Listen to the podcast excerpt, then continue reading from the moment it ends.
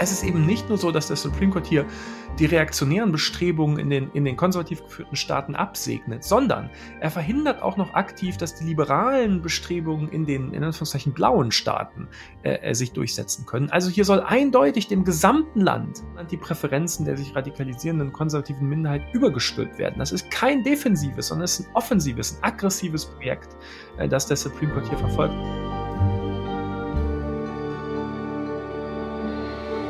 Herzlich willkommen zu dieser neuen Episode von Kreuz und Flagge. Wir sind Annika Brockschmidt und Thomas Zimmer. Hallo aus Washington.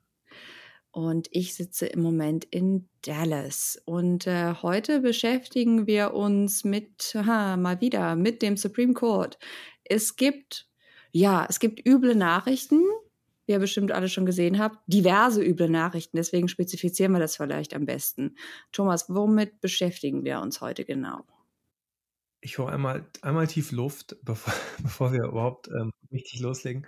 Ähm, ich mache vielleicht noch eine, eine Bemerkung vorneweg. Ähm, wir haben relativ lange jetzt nicht aufgenommen, aufnehmen können. Das ist die erste Aufnahme seit Ende Mai, glaube ich. Ähm, ich war mit meiner Familie in Deutschland unterwegs und dann hatten wir alle Covid. Ähm, jetzt bist du in, den USA unterwegs. Ähm, aber jetzt schaffen wir es wieder und wir wollen heute über Entscheidungen im Plural mehrere äh, Treffen, äh, sprechen, die der Supreme Court in den letzten ja, zehn Tagen, muss man eigentlich sagen, äh, getroffen hat. Ähm, vor, allem, vor allem eben eine Entscheidung, nämlich diejenige im Fall Dobbs versus ähm, Jackson's Women's Health Organization, die ist ähm, vor ein bisschen mehr als einer Woche, am 24. Mai, letzten Freitag, ähm, ähm, bekannt gemacht worden. Ähm, und das ist die Entscheidung, die das Recht auf Abtreibung in den USA abgeschafft hat, gekippt hat. Ähm, und wir wollen ähm, uns zunächst auf die darauf konzentrieren, über die Reaktionen sprechen, die Folgen, ähm, aber dann eben auch darüber, wie man diese Entscheidung im Kontext eines größeren, groß angelegten reaktionären Angriffs auf die amerikanische Demokratie, auf die, auf die Bürgerrechtsordnung, auf den amerikanischen Staat selber äh, sehen muss. Das nämlich, glaube ich, ähm, wird klar, wenn man eben diese Entscheidung im Kontext all der anderen Entscheidungen sieht, die da in den letzten ja, es sind wirklich nur zehn Tage, knapp zwei Wochen ähm, ähm, getroffen worden sind oder bekannt gemacht worden sind. Ja, und ähm, wir haben ja schon mal so eine Notfall, so eine Emergency-Episode gemacht äh, als Zweiteiler, als das Leak passiert ist, also als der Urteilsentwurf, ich glaube, das ist so ungefähr so zwei Monate her, müsste das sein.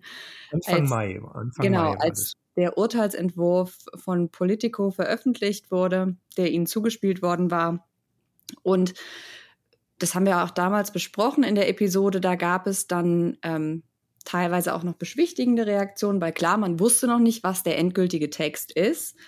Aber ich sag mal so, auch wir haben damals ja schon gesagt, die Wahrscheinlichkeit, dass sich da jetzt noch äh, großartig was ändert oder dass sich an ähm, der Radikalität noch wirklich groß was ändert, die war relativ gering.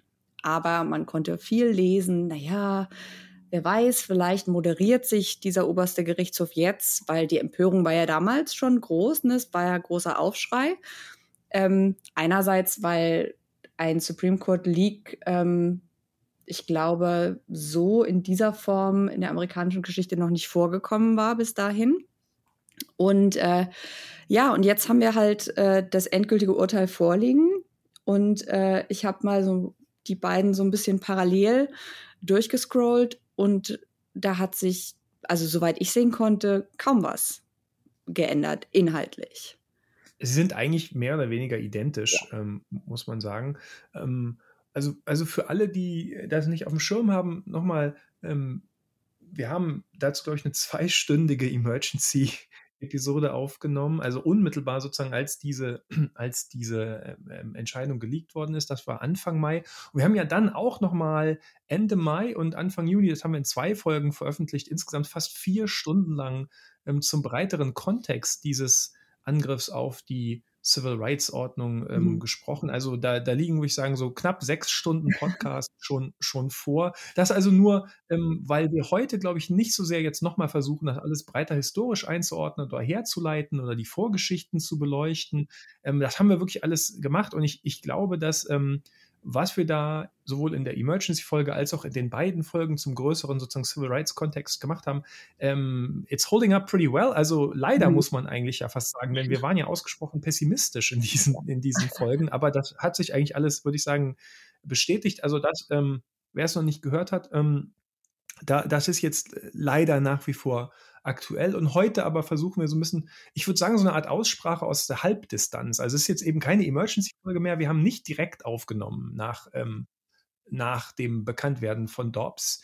Ähm, wir haben lange genug gewartet, würde ich sagen, um die Reaktion so ein bisschen beobachten zu können und unsere Gedanken auch zu sammeln. Aber wir sind jetzt auch noch nahe genug dran, sodass hoffentlich das alles jetzt auch noch frisch genug ist und noch nicht so alles völlig äh, irgendwie ähm, ähm, schon veraltet oder so klingt. Ähm, ich glaube, wir haben, glaube ich, schon noch genug zu sagen, was jetzt nicht alle anderen auch schon gesagt haben.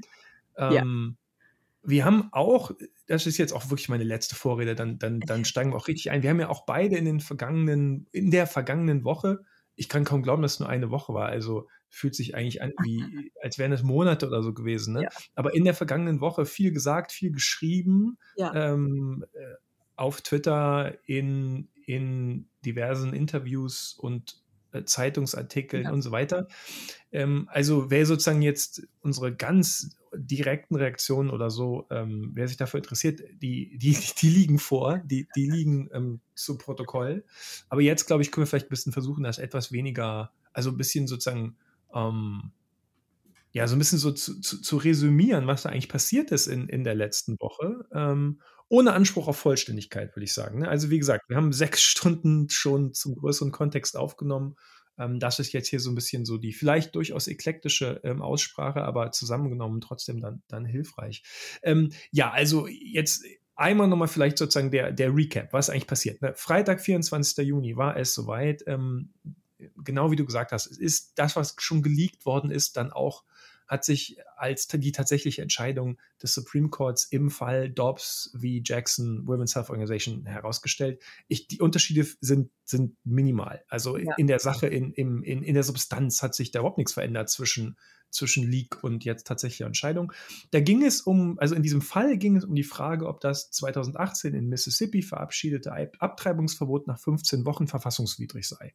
Und ähm, alle sechs Konservativen oder Reaktionären ähm, mhm. Richter sagen, nein, war super, war doch super. Fünf davon, und damit eben die Mehrheit, nicht sechs, da sagen wir gleich noch was noch zu, ja. aber fünf davon gehen eben noch deutlich weiter und sagen nicht nur, dass dieses Abtreibungsverbot in Mississippi ähm, dufte war und äh, bestehen bleiben darf, sondern erklären eben ganz grundsätzlich Roe v. Wade bzw. Casey v. Planned Parenthood aus den 90ern für gekippt, für abgeschafft. Also damit sozusagen ähm, ähm, ist das verfassungsmäßig verbriefte, das seit 50 Jahren verfassungsmäßig verbriefte Recht auf Abtreibung in den USA Geschichte gekippt. Also mit eben nicht im engeren Sinne 6 zu 3 Stimmen, sondern sozusagen 5 zu 3 Stimmen zu einer Stimme von John Roberts, der die, der lieber nicht so grundsätzlich sozusagen die, die Präzedenz abgeschafft hätte. Ich glaube, darüber sprechen wir gleich noch, was, ja. da, was mhm. daraus zu machen ist oder nicht zu machen ist. Aber jedenfalls so viel ist klar, das ist ein Erdbeben. Ja. Also ich glaube, das kann man gar nicht äh, genug betonen, was das für, also erstens, wie extrem die Auswirkungen nicht nur sein werden, sondern schon aktuell sind, die wir schon in den letzten Tagen äh, direkt nach dem, dem Urteil in einzelnen Staaten beobachten konnten, aber auch, was es für ein juristischer Tabubruch ist. Ne? Der kommt jetzt nicht überraschend, wie gesagt, aber er ist trotzdem inhaltlich schockieren. Und ich glaube, deswegen war es auch tatsächlich gut, dass jetzt ein bisschen Zeit vergangen ist, weil ich auch gemerkt habe, dass das musste sich auch irgendwie erstmal so ein bisschen setzen, weil was das bedeutet, dass hier also im Übrigen auch, das haben wir auch schon beim, bei der Notfallfolge quasi, äh, ja, als wir die Argumentation von Samuelito auseinandergenommen haben aus dem Entwurf, schon erwähnt, es ist jetzt nicht so, als wäre das hier irgendwie intellektuell genialisch argumentiert.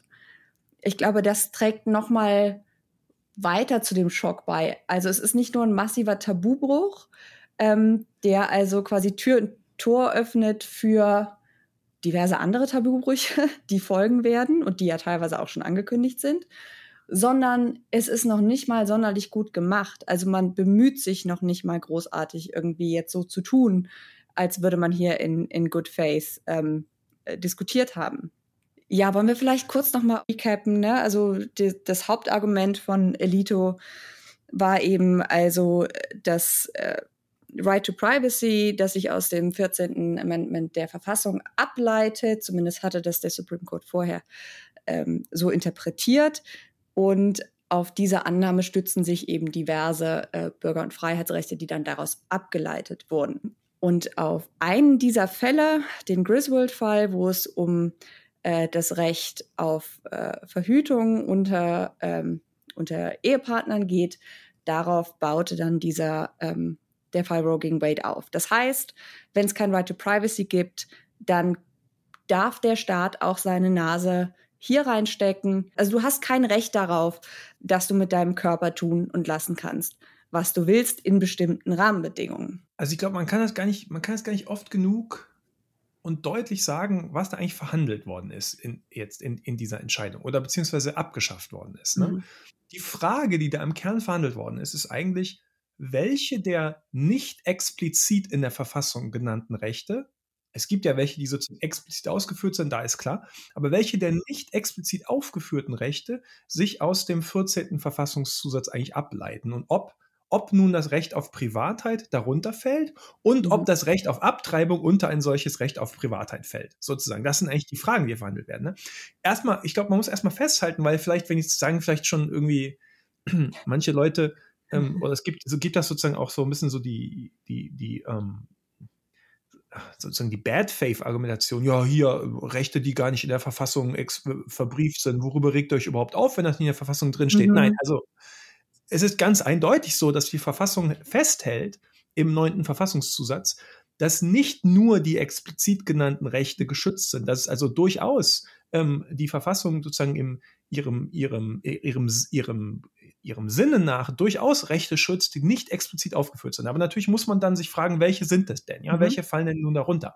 Und da ist eben so, dass ähm, seit den 60er Jahren, also viele Entscheidungen seit den 60er Jahren, die die Freiheits- und Bürgerrechte ausweiteten, sich sehr stark auf den Begriff der Liberty gestützt haben, der da im, im, im 14. Verfassungszusatz ähm, drinsteht. Da steht nämlich drin, dass, dass, ähm, ähm dass sozusagen äh, der Staat niemanden äh, äh any person of life, liberty or property without due process of law berauben dürfe. Ne? Und da steht ja. also dieser Liberty-Begriff drin. Und jetzt sind eben viele Entscheidungen seit den 60er Jahren, die, die sagen, also Liberty, das heißt eben nicht einfach nur, dass du nicht einfach so eingekerkert werden darfst. Also jetzt nicht Liberty ja. sozusagen im, im, aller, im allerengsten Sinne von, du bist nicht im Gefängnis, sondern dass Bürgerinnen und Bürger nur dann Liberty besitzen, wenn es um sie herum so eine Art geschützte Privatsphäre gibt, ja, in, in, in die der Staat eben nicht so ohne weiteres sich einmischen darf.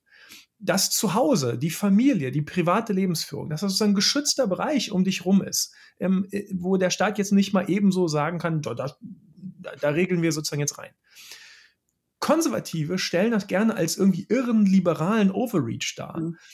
Aber das ist natürlich absolut einleuchtend, also auch ganz ohne Jurastudium. Ja. Ähm, wenn es das nicht gäbe, wenn wir das nicht hätten, würden wir uns wohl kaum als freie Bürgerinnen und Bürger fühlen. Ja? Also wenn wir eben nicht selbstverständlich davon ausgehen, dass es um uns herum in unserem Leben irgendeine Art von geschütztem Raum gibt, in dem wir selber entscheiden und nicht der Staat permanent reinregeln darf. Das, davon gehen wir alle selbstverständlich aus. Und eben so hat der, der ähm, Supreme Court diesen Liberty-Begriff ähm, ausgedeutet sozusagen. Ne? Und da kommt es dann, genau wie du sagst, also der erste, der erste Fall, wo das dann grundsätzlich so entschieden worden ist, war Griswold wie, Connecticut von 1965, wo der Supreme Court ein Recht auf Verhütungsmittel festgestellt hat. Dann kommt, kommen so ein paar, ne? und die stehen, weil sie alle zur, jetzt äh, zur Disposition stehen, nun wo der, der, der Supreme Court entschieden hat, nur gibt es gar nicht mehr, ähm, ähm, ähm, ähm dieses, dieses diese Privatheitssphäre.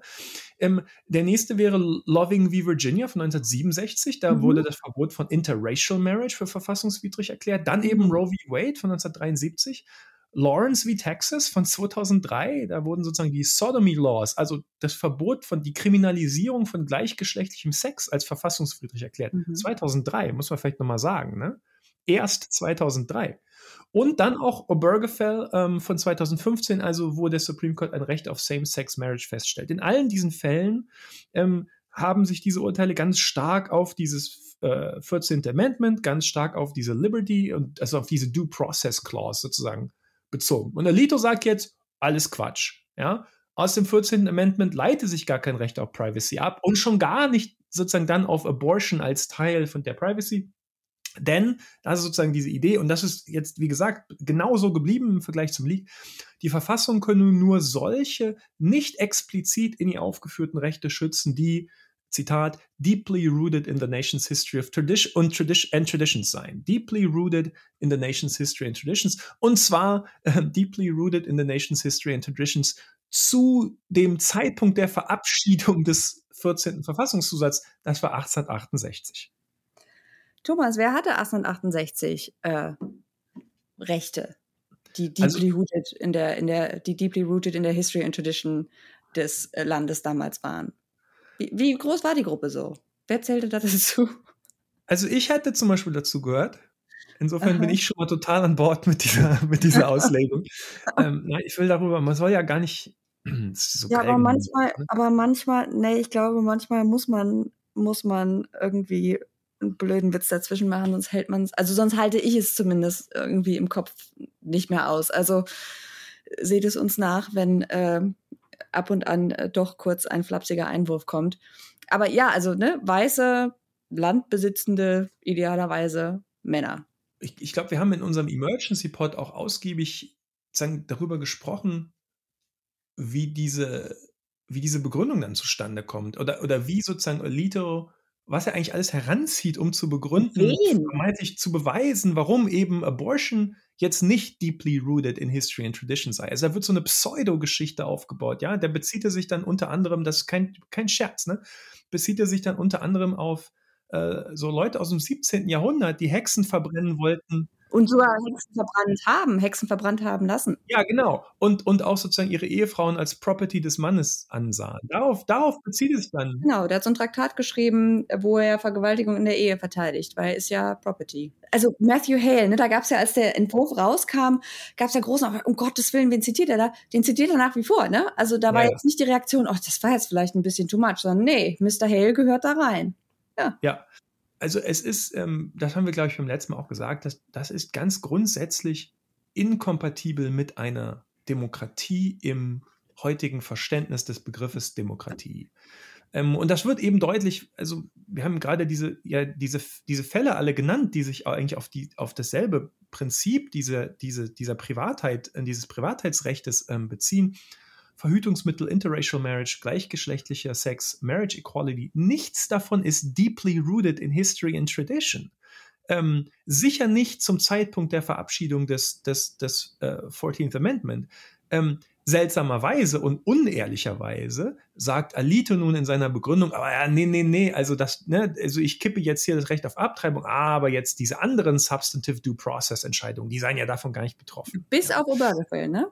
Ja, genau. Aber jetzt, also ne, so Interracial Marriage und, ähm, und, und ich glaube, er nennt ex explizit nennt er auf jeden Fall Verhütungsmittel. Und ich glaube, das ist vielleicht eigentlich ein guter Über Übergang zur, ähm, zur Concurring Opinion von Clarence Thomas. Also da ist was ganz Interessantes passiert, dass ähm, es liegt jetzt nicht nur eine äh, Begründung ähm, dieses Urteils vor. Also Elito hat sozusagen die offizielle Begründung der Mehrheit äh, geschrieben, aber es haben eine ganze Reihe von Leuten Begründungen, Opinions vorgelegt. Unter anderem Clarence Thomas, der natürlich völlig einverstanden ist mit der Entscheidung, aber in einer Sache, ähm, mit dem, was Alito da sagt, nicht einverstanden ist. Nämlich ja. eben genau mit der Aussage von Alito, dass diese anderen Substantive Due Process Entscheidungen äh, nicht notwendigerweise jetzt auch ähm, auf der Kippe stünden. Genau. Also beim, beim letzten Mal beim Emergency Pod äh, mussten wir das ja quasi noch analysieren, ne, was dann daraus folgt. Und diesmal nimmt uns Clarence Thomas das ab und äh, sagt, und da hat er tatsächlich recht. Also wenn man dieses Argument, diese Argumentation juristisch ernst nimmt, also so vollkommen abgefahren sie auch ist, ähm, wenn man das logisch weiterdenkt, dann muss natürlich kommen, dass all diese Fälle, über die wir gerade gesprochen haben, dass die drankommen. Interessanterweise äh, erwähnt er einen Fall nicht, mhm. und zwar Loving versus Virginia. Das ist jetzt ein bisschen zweifach ironisch, weil nicht nur ist Clarence Thomas als schwarzer Mann ja mit einer weißen Frau verheiratet, sondern die heißt auch noch Virginia. ähm, ist mir gerade aufgefallen, Ginny Thomas. Ich nehme an, vielleicht äh, hat Clarence Thomas gemerkt, dass sogar das vielleicht äh, zumindest zu schreiben jetzt doch ein bisschen krass wäre in seiner Rolle. Aber auch, also man muss ganz deutlich sagen, ne, wenn man dieser Argumentation folgt, dann muss man auch über Loving versus Virginia neu nachdenken. Thomas hat vollkommen recht. Da gibt es überhaupt kein, also da gibt es überhaupt kein Vertun, ja. Also das ist sozusagen, ähm, was Alito da macht, zu sagen, ähm, ich kippe dieses, ich, ich kippe dieses, äh, dieses, dieses Recht auf Privacy, das, das, das, das ergibt sich da überhaupt nicht raus aus dem 14th Amendment. Ähm, aber dann sagen, diese ganzen anderen Fälle, die die aber so entschieden worden sind, die sind davon nicht betroffen. Das macht überhaupt gar keinen Sinn. Und, und das Interessante an dieser Thomas-Entscheidung ist eben, ähm, dass der offensichtlich überhaupt keine Notwendigkeit mehr sieht, sich noch irgendwie zu verstecken. Also so, da ist jetzt wirklich Mask off angesagt. Ne? So, ähm, und ich, ich habe jetzt so ein paar Reaktionen darauf gesehen, die sagen so, na, Clarence Thomas, who cares? Ne? So, das ist halt so ein bisschen so der alte grumpy drunk Uncle oder so, über den man halt so ein bisschen nach. Aber das ist überhaupt, das ist überhaupt nicht der Fall. Der zeigt schon seit geraumer Zeit zeigen diese diese radikalen sozusagen äh, äh, ähm, Ideen von Clarence Thomas die Richtung an, in die es geht. Und äh, ähm, das stimmt, dass ich sozusagen jetzt nicht genau weiß, ob Stand heute ähm, schon genug Stimmen vorhanden sind, um alle diese Fälle zu kippen. Ähm, weiß man nicht, ne? aber das ist die Richtung. Das ist einfach die Richtung, in die es geht. Und vor allem, das ist die Einladung die Clarence Thomas da formuliert hat, die Einladung an konservative Richter im Land und auch an konservative Staaten, legt uns diese Fälle zur Entscheidung vor, bringt uns Fälle und dann gucken wir mal. Also vielleicht klappt es dann nicht beim ersten Mal oder beim zweiten ja. Mal, aber beim dritten Mal, ähm, mhm. dann, dann klappt es dann vielleicht doch. Das war, ich habe, ich glaube, es war, was ein MSNBC-Interview, ähm, irgend irgendein News-Anchor hatte Hillary Clinton, die mit Clarence ja. Thomas ähm, zur Law School, zur Uni gegangen ist ja, und studiert äh, mit hat, ihm, genau, mit ihm studiert hat, ähm, die also nicht nur gesagt hat, also ne, es gibt ja auch so den klassischen Clarence Thomas Tonfall, das ist so ein eigenes Thema, äh, in dem das hier ver äh, verfasst ist, ähnlich wie Elito, aber meistens noch ein bisschen äh, ungezähmter, sagen wir mal. Aber äh, also einerseits, dass es hier jemand ist, der wahnsinnig viele Grievances mit sich rumträgt und mhm. die auch ganz offen raushängen lässt, auch in dieser äh, Concurring mhm. Opinion. Mhm. Ähm, aber vor allem, dass das, was er hier macht, genau das ist, was du beschrieben hast, Signaling. Ne? Also, mhm. dass die Leute, die hier angesprochen sind, ganz genau verstehen, was er damit sagt. Mhm. Das heißt, es ist halt nicht irgendwie, ne, der, weiß ich nicht, super konservative Onkel, der beim Familienessen irgendwie so in sich reinbrummelt und den jeder mhm. ignoriert, weil na, dann geht er halt danach wieder, sondern das wird direkte Folgen haben in den einzelnen Bundesstaaten und hat's ja auch schon. Mhm. Mir sind eigentlich zwei Sachen aufgefallen noch, oder zwei Gedanken habe ich noch generell zu diesen Hardcore Pro-Life, das bitte jetzt in Anführungszeichen Pro-Life-Begründungen, ähm, die Alito und ähm, Thomas da vorgelegt haben. Die reden ja ganz viel über ah, den, den Schutz des ungeborenen Lebens mhm. und die Babys schützen und so in, in diesen, in ihren Entscheidungen. Ne? Ähm, und was einfach, was einfach äh, frappierend ist, dass es demgegenüber überhaupt kein Interesse gibt in diesen Entscheidungen, was das in der Praxis für Menschen bedeutet, die schwanger sind oder schwanger werden können und dann schwanger bleiben müssen. Da ist also so viel Gerede drin über, na, wie gesagt, also den Schutz des ungeborenen Lebens und übrigens äh, dabei völlig sozusagen in der, in der Sprache der, ähm, in der Sprache dieses, wieder in Anführungszeichen, Pro-Life-Movement ähm, in, der, in der medizinisch völlig inadäquaten, völlig mhm. unangebrachten Sprache. Auch ethisch-moralisch völlig unangebrachten Sprache, ne? Ja. Also diese ganzen Genozid-Gleichsetzungen. Ähm, die auch alle drin geblieben sind. Ja, also das ja, war ja sozusagen auch bei, äh, beim Elito Leaks, was man dachte, so wow, da ist, da ist dieses, dieses, dieses irre Gerede vom, das sei alles so ein Teil eines Genozids an den schwarzen Babys und ja. so, das ist alles drin geblieben. Ähm, naja, und, und ähm, selbst dieses, dieses, also das ist, wie gesagt, zum einen frappierend, dass überhaupt kein, nichts, kein Interesse daran, an der, an der anderen Seite sozusagen der Equation dergleichen mhm. gibt. Und selbst dieses Gerede vom, vom ungeborenen Leben des Kindes, es sind ja dieselben Kräfte, ähm, die da jetzt das Recht auf Abtreibung ähm, gekippt haben, abschaffen, die, die jetzt jede Form von Abtreibung kriminalisieren wollen, die überhaupt nichts tun wollen für Maternal Health, für die Welfare von Kindern und Eltern. Die Staaten, die jetzt Abtreibung verbieten, sind durch die Bank ähm, die Staaten mit den schlechtesten Lebensbedingungen für Kinder, für Familien, mit der geringsten Lebenserwartung höchstes Armutsrisiko, schlechteste Gesundheitsstatistiken. Und warum? Nicht aus Zufall, ne? sondern weil eben die dortigen konservativen Machthaber sich weigern, auch nur ein Mindestmaß an wohlfahrtsstaatlicher Absicherung ähm, zuzulassen. Insofern ist das sozusagen, das, das ist so ein, ähm, so ein Hohn, dieses Gerede vom, vom Schutz des, des ungeborenen Lebens, ähm, dass man, ja, also da da schaudert es mich, wenn, wenn man das liest, ja. Und generell, was ich auch ähm, einfach interessant finde, äh, interessant ist, ist ein Euphemismus, aber ähm, wie, wie sehr dieser Pro-Life-Diskurs in diesen, in diesen Entscheidungen, aber auch sozusagen der breitere Pro-Life-Diskurs basiert auf einer extremen Karikatur davon, was eigentlich Roe v. Wade tatsächlich war, also was diese Entscheidung eigentlich war. Ne? Ähm, und das wirkt leider auch weit in den Mainstream der Diskussion hinein.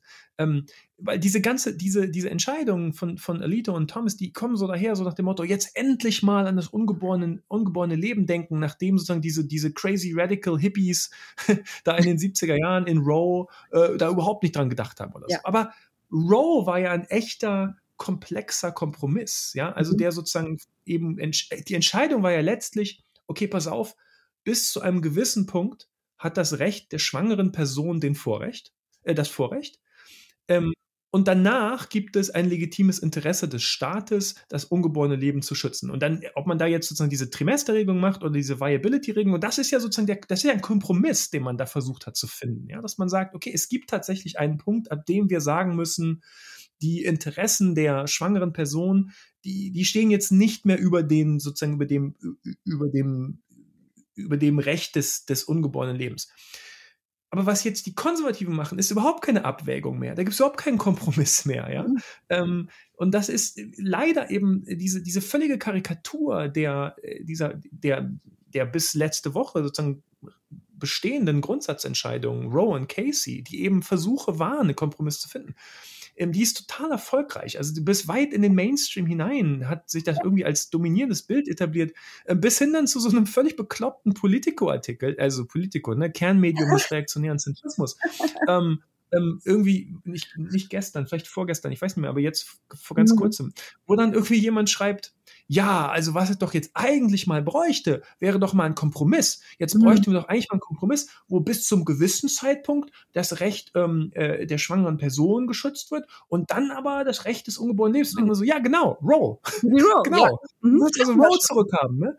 Ähm, nur, dass eben so getan wird, als sei Roe eben so, wie gesagt, so crazy Hippies, die irgendwie so vermutlich zugedröhnt. Das war das ein linksradikaler Supreme Court ja. gewesen, der irgendwie in einem Ausreißer hier, äh, das ist ja auch noch so ein Ding, ne? Also es wird ja gerne von Republikanern behauptet, also jetzt auch schon vorher, ne? Also seitdem äh, die Zusammensetzung am Supreme Court so ist, wie sie gerade ist.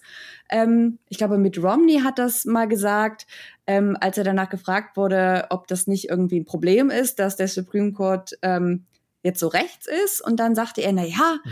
äh, das spiegelt ja nur die Bevölkerung wieder. Die Bevölkerung ist halt konservativer als so die, sagen nach dem Motto, als die woke Elite das gerne hätte. Mhm. Das hat natürlich mit der Realität nichts zu tun. Ne? Also wir haben auch schon beim letzten Mal drüber gesprochen, wie die Zustimmungsraten für äh, Abtreibung sind. Also da gibt's nichts zu diskutieren. Das ist eine absolute Minderheitenmeinung, die der Supreme Court hier vertritt. Ja, und es gibt natürlich eben auch diese, diese, äh, es wird eben permanent weiter kolportiert, dieser Mythos vom radikal-liberalen oder radikal-linken Supreme Court in den 70er Jahren oder so. Das ist halt alles Quatsch, ne? Also das, ähm, das waren auch damals keine radikalen Linken, die diese Entscheidung getroffen haben. Und wie gesagt, sie haben vor allem keine radikale Entscheidung getroffen, sondern sie haben eben versucht, eine, eine Abwägung zu treffen, einen echten Kompromiss ähm, zu treffen. Wollen wir ein bisschen über, ähm, also es gibt noch, noch viel mehr Entscheidungen. Ähm, ähm, noch zwei weitere von den konservativen ähm, ähm, Richtern und eine von Brad Kavanaugh. Wollen wir ein bisschen über die äh, über über Brad Kavanaughs ähm, concurring concurring Opinion sprechen? Äh, Brad Kavanaugh, Brad Kavanaugh, der Bierenthusiast ähm, und angebliche Vergewaltiger. Glaubhaft, glaubhaft der glaubhaft der der versuchten Vergewaltigung an, an bezichtigt, würde ich, würde ich sagen, oder? Genau. Und sexuelle Übergriffe. Aber hey, da gibt's ja mehrere von am Supreme Court, ne? Also, da müssen wir schon. Also diesmal geht's um Kavanaugh. Ähm, ja, Kavanaugh hat was Interessantes gemacht. Der schreibt nämlich auch, oh, vielleicht müssen wir kurz, das ist mir aufgefallen, haben wir noch gar nicht gemacht, wir haben noch gar nicht gesagt, was eigentlich Concurring Opinion heißt. Also quasi das, was Thomas da gemacht hat und das, was Kavanaugh auch macht, ist letzten Endes quasi, ich glaube, ich habe mal nachgeguckt, es gibt, glaube ich, keine gute irgendwie deutsche Übersetzung. Es das heißt letzten Endes, ja, ich bin damit grundsätzlich einverstanden, mhm. aber in dem Punkt nicht, weil. Mhm. Und Kavanaugh schreibt jetzt äh, in seiner Concurring Opinion, es wäre jetzt quasi kein Freifahrtschein beispielsweise, ähm, gäbe es ja auch noch andere Rechte, die man quasi auch aufwiegen müsste. Also es wäre zum Beispiel jetzt nicht erlaubt, dass man äh, schwangeren Personen es jetzt zum Beispiel verbietet, den Staat zu verlassen, um woanders eine Abtreibung vornehmen zu lassen. Was im Übrigen ja auch kein irgendwie wildes Hirngespinst ist, sondern was ja teilweise schon versucht wird, in Gesetzesform zu fassen in einigen republikanischen ähm, Legislatures. Und gleichzeitig, ne, also wenn man, weil genau, er sagt nämlich, dass das Right to Interstate Travel, das wäre ja auch noch da mhm. und äh, das würde das quasi in, in diesem Fall toppen. Gleichzeitig macht er aber noch was anderes. Ne? Man könnte ja jetzt meinen, ho, Brett Kavanaugh, was ist da los?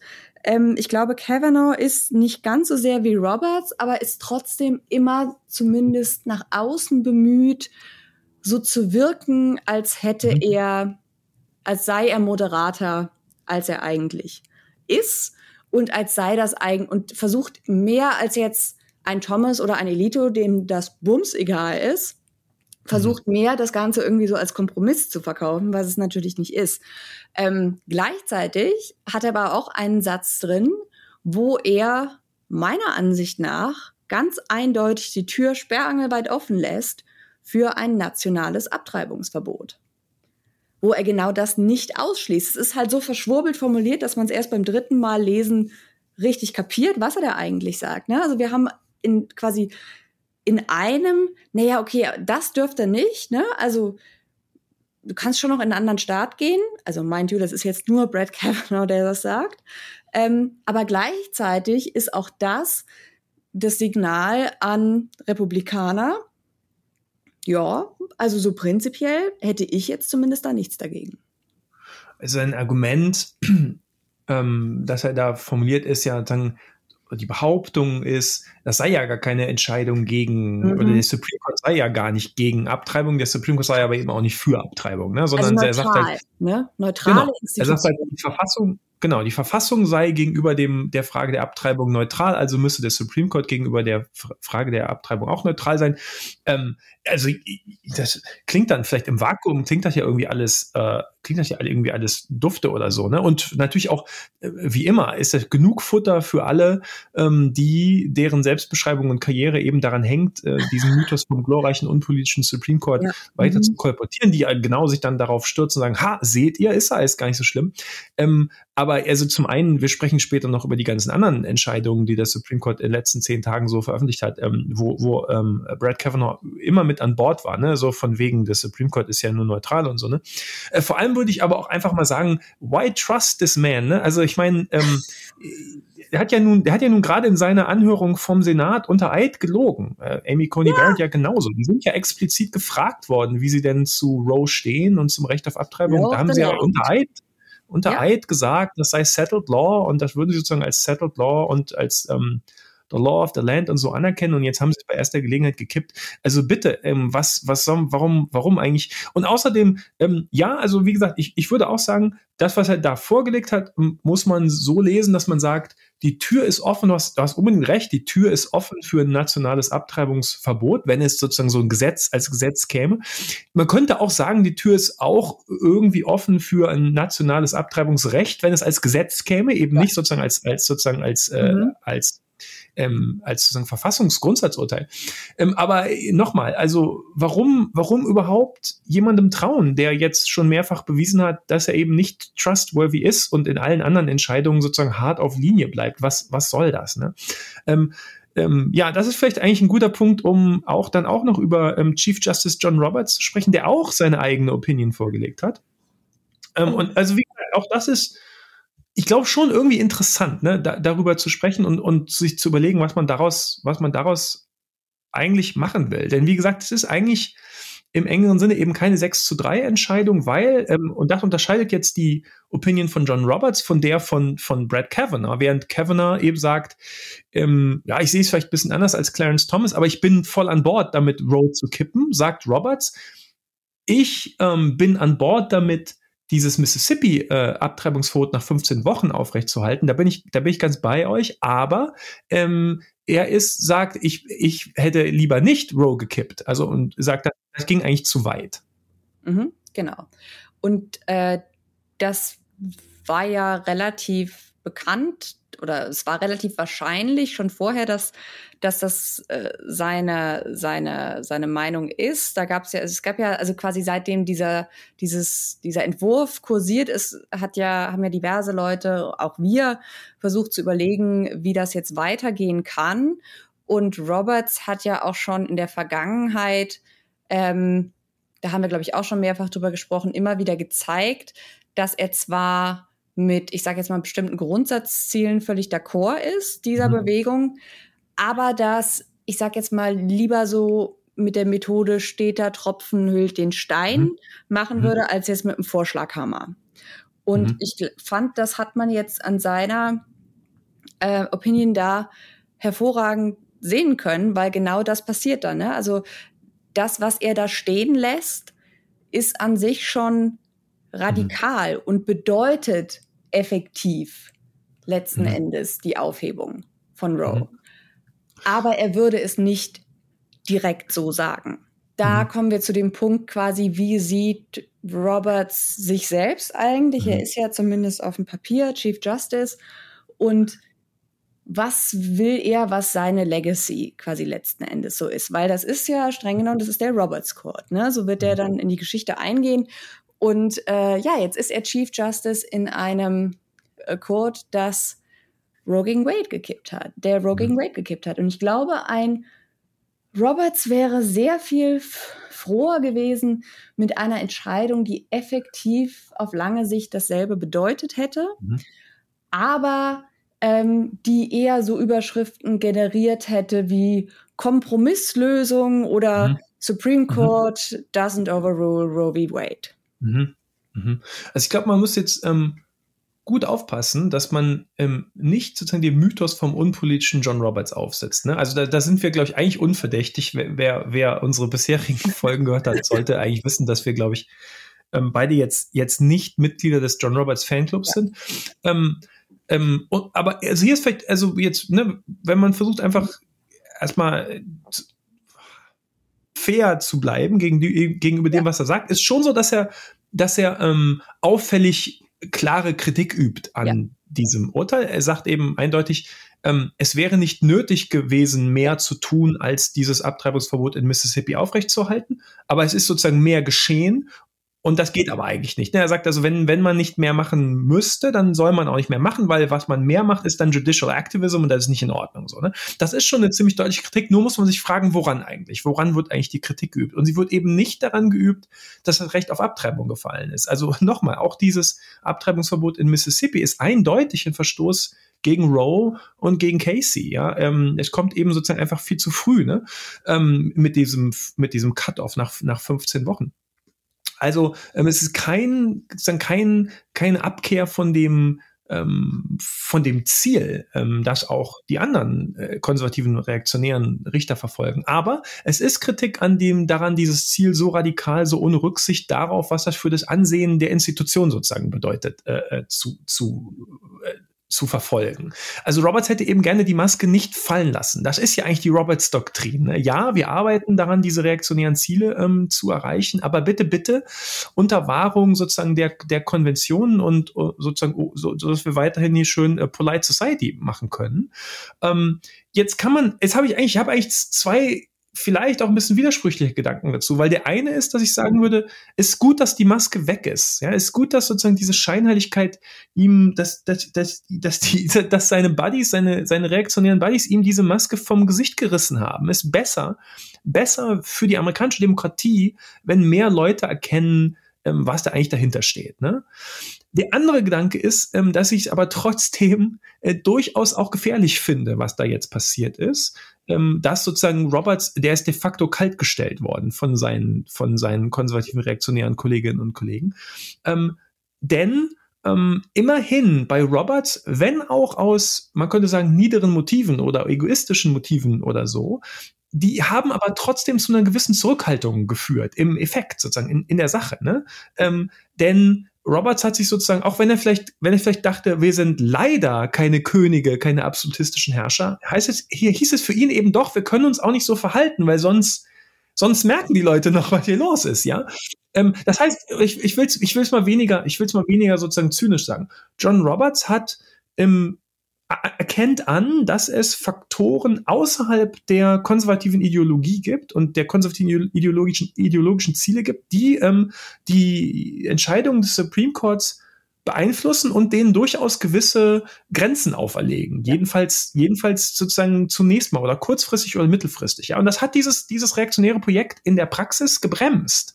Das ist jetzt kein Plädoyer für John Roberts. Also nochmal, bitte, auf gar keinen Fall. Aber ähm, das hat sozusagen, wenn man so will, den pro-demokratischen Kräften immerhin auch ein bisschen mehr Zeit verschafft. Oder es hat ihnen vielleicht, sagen wir mal so, einen Hebel bereitgestellt, einzuwirken auf diesen, auf Supreme Court Richter, die überhaupt noch an so etwas glauben wie, oh, wir müssen gucken, dass da nicht zu viel Kritik auf uns äh, hereinprasselt. Auf die kann man einwirken, ja. Und das ist jetzt weg. Jetzt ist klar, dass es jenseits von John Roberts, rechts von John Roberts, eine Mehrheit gibt, die sich um gar nichts mehr schert, ja, ähm, und das wird eben offensichtlich dieses, dieses reaktionäre Projekt dramatisch radikalisieren und, und beschleunigen. Also John Roberts ist kein Freund der Demokratie und sicherlich wird er sich diesem reaktionären ähm, Angriff auf die Demokratie nicht aktiv in den Weg stellen. Aber dass es eine Mehrheit rechts von John Roberts gibt, das ist trotzdem beängstigend. Ja, also ne, ähm, ich glaube, ich habe schon mal erwähnt, ich finde es immer jedes Mal, wenn man irgendwie so die Zustimmungswerte von John Roberts sieht, sowohl bei Republikanern als auch bei Demokraten, sind immer große Mehrheiten, nennen ihn als einen der ähm, äh, beliebtesten, mhm. ich weiß nicht mehr, was das war, irgendwie State Officials oder nicht State mhm. Officials, mhm. aber quasi ja. Staatsdiener im weiteren Sinne. Ja. Äh, Public Servants, wie man auch immer, wie man es auch immer nennen mag, ähm, weil sich eben dieser Mythos vom moderaten, respectable, conservative John Roberts so lange gehalten hat, weil eben dieses Spiel quasi, wir machen das schon so ein bisschen so, aber wir halten uns noch im Zaum und äh, wir sagen quasi den stillen Paten nicht laut, mhm. ähm, sondern mhm. dann lass es halt irgendwie 15 Jahre dauern, wir kommen da schon hin. Mhm. Aber wenn wir es jetzt sofort alles auf einmal machen, kriegen die das mit. Und ich glaube, da schwingt dann halt auch noch ein ganz anderes Verständnis vom obersten Gerichtshof mit. Ne? Also mhm. John Roberts weiß oder ist zumindest, denke ich, der Ansicht, ein Supreme Court darf oder sollte, wenn er es zumindest stressfrei haben will, nicht die Mehrheit der Bevölkerung gegen sich aufbringen. Weil der Supreme Court selbst kann ja nichts durchsetzen. Ne? Der Supreme Court selbst ist ja darauf angewiesen, dass andere Branches of Government das durchsetzen, andere Arme quasi des Gesetzes dafür sorgen, dass die Entscheidungen auch durchgeführt werden, dass die auch Folgen haben. Und quasi die John Roberts Doktrin ist, wenn wir uns jetzt äh, aufführen, wie ich glaube, Andrew Torres sagt immer, wie durchgeknallte Brüllaffen, äh, mhm. dann hören die vielleicht nicht mehr auf uns. Oder mhm. dann wird der, weiß ich nicht, wird der Code vielleicht erweitert und dann haben wir keine Mehrheit mehr. Also das sind alles so Überlegungen quasi, die in so einem John Roberts Hirn, so stelle ich mir das zumindest vor, kreisen, wenn er solche mhm. Opinions schreibt. Äh, das ist dieses Respectability-Argument, mhm. was nicht heißt, dass das irgendwie in good faith ist, aber was mhm. eben zumindest, ich sag jetzt mal, die Flamme runterdreht mhm. so ein bisschen. Mhm. Mhm. Und jetzt. Es hat einen, ne?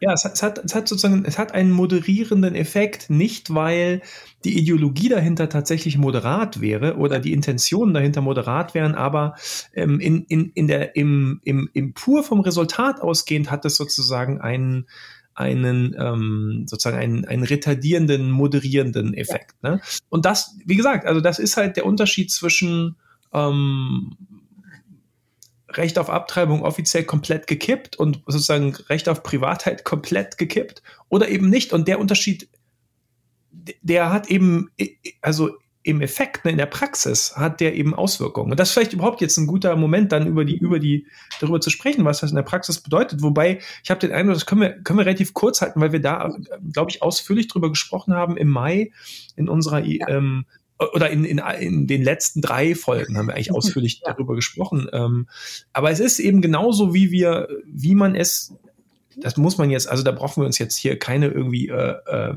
prophetischen Fähigkeiten selber attestieren. Das war völlig klar, dass es so kommt. Ne? Also es gibt eine ganze Reihe von Staaten, die hatten sowieso Trigger Laws verabschiedet, also ähm, Gesetze, ähm, die ähm, wo ganz klar war, die eben in, automatisch in Abtreibungsverbote, die automatisch in Kraft treten würden, sobald der Supreme Court eben dieses Recht auf Abtreibung äh, kippen würde. Und die treten jetzt dann eben auch ja. in Kraft oder sind schon in Kraft getreten. Ähm, dann gibt es solche, die, solche Staaten, die, ähm, teilweise sind das dieselben, die auch Trigger Laws mhm. hatten, die sowieso ähm, ähm, schon vor der Entscheidung jetzt des, äh, des Supreme Courts ähm, Abtreibungsverbote erlassen hatten, also sozusagen in Erwartung der kommenden, der, der mhm. bald kommenden äh, Entscheidung des Supreme Courts. Also ne, äh, Trigger Laws, dann ähm, Gesetze eh schon verabschiedet, die dann eigentlich zu, zum Zeitpunkt ihrer Verabschiedung verfassungswidrig waren, es jetzt ja. aber nicht mehr sind.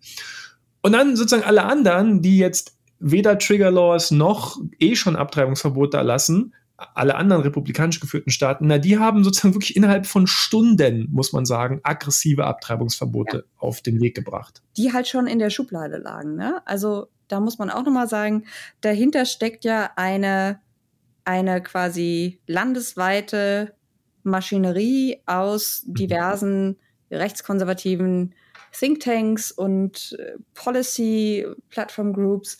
Ähm, deswegen klingen diese Gesetze auch alle so gleich. Das ist quasi mhm. aus derselben Tüte. Und die mussten sich jetzt nicht erst hinsetzen und sich da irgendwie was zusammenschreiben, sondern auch die haben natürlich damit gerechnet, dass diese Entscheidung so fällt, wie sie gefallen ist. Und gleichzeitig gibt es dann auch noch so Fälle, das ist dann vielleicht so das, das, das wirklich Aktuelle daran, ähm, wie zum Beispiel Texas. In mhm. Texas ist es so, dass der Attorney General, also quasi so der oberste Staatsanwalt äh, des Bundesstaats, Paxton mhm. heißt der, der Mann, äh, Texas hat ein Trigger Law und mhm. ich glaube, das wäre bei den Trigger Laws ist ein bisschen unterschiedlich. Manche treten direkt in Kraft, manche treten mhm. innerhalb von ein paar Tagen und manche haben irgendwie 30 mhm. Tage oder so. Ja. Und mhm. das Texas Trigger Law hätte, glaube ich, ich glaube so 30 bis 60 Tage gebraucht, ja. bis das in Kraft getreten ja. wäre, wegen bürokratischen Gründen und so weiter.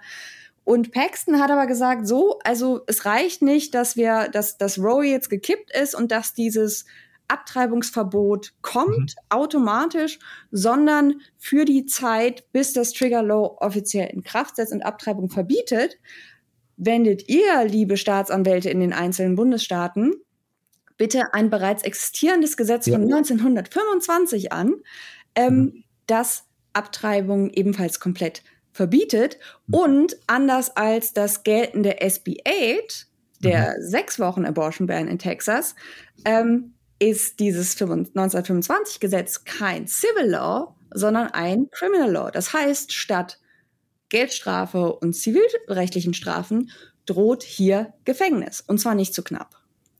Und äh, es gab dann eine, ein Bundesrichter hat das dann kurz gestoppt, aber nicht für ganz mhm. Texas, sondern nur für die Plaintiffs, also mhm. nur für die Counties, wo die District Attorneys geklagt haben. Mhm. Das sind die liberaleren äh, Counties in Texas. Es gab kurzzeitig einen Moment, wo in Texas einige Abtreibungskliniken wieder die Arbeit aufgenommen haben, aber mhm. ja immer noch unter SB 8 quasi nur beh äh, Patienten behandeln durften. Das heißt, mhm. selbst die, die sich dann wieder getraut haben, die Klinik zu öffnen, durften nur bis Woche sechs ähm, Abtreibung durchführen. Und jetzt hat, äh, ich glaube, vor zwei Tagen oder so der Texas Supreme Court gesagt, nee, ist alles prima, quasi diese Blockade vom Bundesrichter ist aufgehoben. Ihr könnt auch nach dem 1925 äh, Gesetz hier go to town quasi. Texas ist ein hervorragendes Beispiel dafür, was da für ein irrsinniges rechtliches Chaos geschaffen worden ist jetzt, ähm, was dem Supreme Court völlig egal ist. Also da, da gibt es sozusagen kein Wort zu in dem, mhm ähm, oder beziehungsweise es gibt dazu einen, äh, einen, einen Satz von Alito in der Begründung, die heißt nämlich, ist mir völlig egal. Also wirklich so, ne, da können wir uns überhaupt nicht drum kümmern, ja, was hat jetzt in der Praxis bedeutet.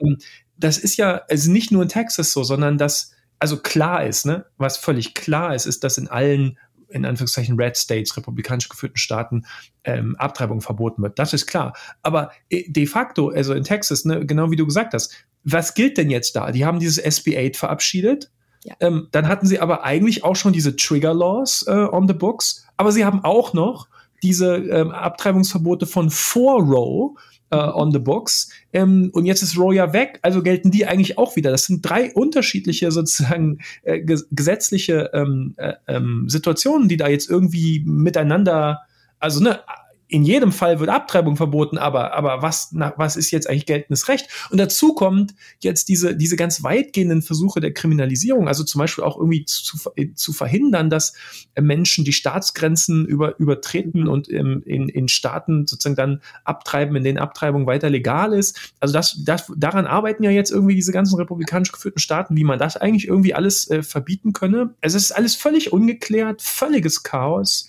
Ähm, also äh, das muss das man vielleicht auch nochmal sehen. Ich habe es heute, glaube ich, irgendwo auf Twitter gelesen. Ne? Also zusammenfassend, äh, also die Leute, die gesagt haben, Maske tragen und Corona-Test ist also ein mhm. Angriff auf die persönliche Freiheit jedes Einzelnen, wären mhm. d'accord damit, dass jeder, den sie irgendwie als weiblich lesen, mhm. vor dem Überqueren der Staatsgrenzen potenziell auf einen Schwangerschaftstest pinkeln muss. Weil das, also wie sonst willst du das kontrollieren? Wie sonst soll das, das ist ja auch noch eine Frage, bei diesen ganzen Dingern. Du, es ist völlig unklar, wie das alles irgendwie durchgesetzt werden soll. Und die, die Möglichkeiten sind irgendwie eine schrecklicher als die andere. Aber, und das ist, glaube ich, auch nochmal ein, ein grundlegender Unterschied in dem Vorgehen. Äh, man kann noch nicht mal sagen von rechts und links, weil Demokraten sind ja nicht links, aber von quasi dem rechtsreaktionären politischen Spektrum und allem jenseits davon, äh, quasi auf der, ja, quasi von Mitte bis links, ist, wenn Demokraten irgendwie Gesetze verabschieden wollen oder sowas oder überhaupt Ideen in den Raum werfen wollen, dann gibt es ewige Komitees und dann wird es ausgearbeitet und so weiter und so fort. Hm, langfristige Wirkung, nein, lieber noch mal ein bisschen warten, halt, mhm. ne, bis das wasserdicht ist. Die republikanische Methode ist, ich schmeiße so lange Scheiße an die Wand, Verzeihung, und dann gucke ich einfach, was hält und wie das dann durchgesetzt wird, ist mir bums egal. Das machen, machen wir im zweiten Schritt. Aber erstmal hauen wir das raus eins nach dem anderen. Das aktiviert die Basis, dann kriegen die anderen Panik und wir nutzen quasi den ersten Moment, wo wir genug Stimmen haben, wo wir die Mehrheit haben, die ausreicht, um unseren Kram zu verabschieden. Und es ist völlig egal, ob das Mehrheitsmeinung ist oder nicht. Apropos, ähm, das hauen wir raus, ist uns völlig egal. Das ist, glaube ich, ein guter Moment, um über ähm, die Reaktionen in Washington zu sprechen und vor allem die Reaktionen der Republika Republikaner in Washington. Denn was sie raushauen wollen, haben sie eigentlich ziemlich deutlich ähm, in Reaktion auf die Supreme Court-Entscheidung gesagt. Ähm, also führende Republikaner haben jetzt schon ganz explizit gesagt, das eigentliche Ziel ist, ähm, ein nationales Abtreibungsverbot, also ein nationales Gesetz, das Abtreibung verbieten würde, überall. Also mhm. eben nicht nur in den republikanisch geführten Staaten. Mike Pence hat sich sofort ähm, ganz vehement dafür eingesetzt. House GOP-Leader Kevin McCarthy hat gesagt, jupp, da wäre ich mit an Bord. Mitch McConnell hat schon im Mai, also nach dem Leak, seine Unterstützung äh, verkündet. Die sind an Bord. Ähm, meines Erachtens ähm, kann das nur heißen, wir sollten erwarten, dass wenn ähm, die Republikaner im 2024 die Präsidentschaft und beide ähm, Häuser des ähm, Kongresses ähm, erobern sollten, dann wird im Januar 2025 deren HR1, also sozusagen deren erstes Gesetz ja. sein, ein nationales Abtreibungsverbot. Und ich würde auch vollkommen damit rechnen, dass sollte die Senatsmehrheit nicht ausreichen, sollten sie keine 60 Sitze bekommen, dass ja. dann als erstes der Filibuster gekillt wird. Easy, easy. Also das ist überhaupt keine, also das habe ich jetzt schon gar nicht mehr, habe ich jetzt schon gar nicht mehr, habe ich jetzt schon gar nicht mehr mit, hab, ja, habe ich jetzt schon gar nicht mehr mit sozusagen auf dem auf dem Schirm. Das ist sozusagen, das ist so evident, oder? Ja. Ich meine, das ist so evident, ne? Ähm, natürlich, selbstverständlich, klar, natürlich, natürlich lassen die sich nicht von irgendeinem so arkanen arkanen, bekloppten Norm davon abhalten, ihre, ihre Projekte durchzusetzen. Ähm, überhaupt, wenn man jetzt mal absieht, also jetzt mal von sozusagen den republikanischen ähm, Entscheidungsträgern ähm, abgesehen, ist es so, dass aus allen Ecken der amerikanischen Rechten, aus allen reaktionären Ecken klar äh, die Ansage kommt, das war nur der Anfang. Ähm, ich ja gucke da gerne stellvertretend auf ähm, First Things. Ja. Wer das nicht kennt, First Things ist ähm, in den 90er Jahren, also das ist zurzeit so ein, naja, so ein so ein intellektuelles Organ der religiösen Rechten, kann man, mhm, glaube ich, genau. kann, kann man, glaube ich, sagen. Ne? Also ähm, eben so eine, so eine Art Zeitschrift, Magazin, so, ne? Und ja. gegründet Anfang der 90er Jahre explizit sozusagen als, als Versuch, sozusagen dieser, dieser religiösen Rechten jetzt so eine Art intellektuellen Überbau oder so mhm. zu geben. Ähm, und also ähm, so, so ja, die, die waren auch ja. National Review, aber krasser für die ja. religiöse Rechte. Ja, genau. Und ähm, also insofern ganz, würde ich sagen, ganz interessant so als ähm, als Fenster in, in das, was so mhm. los ist in der, in der sozusagen ähm, reaktionär-religiösen äh, intellektuellen Sphäre sozusagen. Ne? Die waren übrigens auch sehr wichtig ähm, in den 90er Jahren bei dem Projekt, sagen, aus de, den Abtreibungs- Aktivismus, äh, den, äh, sorry, den Anti-Abtreibungsaktivismus ähm, ähm, zu verbinden oder zu überführen in ein Projekt sozusagen der, der konservativen politischen mhm. Elite, es ins Zentrum der konservativen Polit Politik zu rücken im Laufe, Laufe der 90er Jahre. Also alle diese, diese, diese Leute, die da first, für hinter First Things äh, standen, teilweise noch stehen, die, die waren da, die waren da sehr wichtig. Und ähm, die, ja, was sagen die? Also da äh, kann man nur sagen, deren Reaktion war, das ist jetzt ein direktes Zitat, Dobbs, also diese Entscheidung des Supreme Court sei the end of the beginning, aber nur mhm. of the beginning, a resounding first step, sagen die dazu. Also wird gefeiert, ne, aber das ist nur der erste Schritt. Nothing genau. more. Ähm, die Anfangsphase ist jetzt beendet und jetzt ja. können wir loslegen. Genau, also die Vorstellung, dass die jetzt irgendwie befriedet sein, appeased oder so, auf Ausgleich bemüht, das ist völliger Unsinn. Ist nicht völliger Unsinn, weil wir das sagen und weil wir die, weil wir irgendwie äh, die Konservativen alle so gemein finden, sondern es ist, es ist völliger Unsinn, weil die selber sagen, Quatsch. Also das ist, ist ja sozusagen nur der Beweis, dass das, was wir tun, klappt und dass wir auf dem richtigen Weg sind und ähm, ähm, deshalb, mhm. they are going for it all, kann man, kann man ja. nur sagen. Und äh, das, ja, vielleicht soll mal ganz kurz, bevor wir äh, vielleicht kurz noch mal andeuten, wa was sie jetzt so auf der Liste hatten alleine, also was der Scotus so auf der Liste mhm. hatte, allein in den letzten zehn Tagen.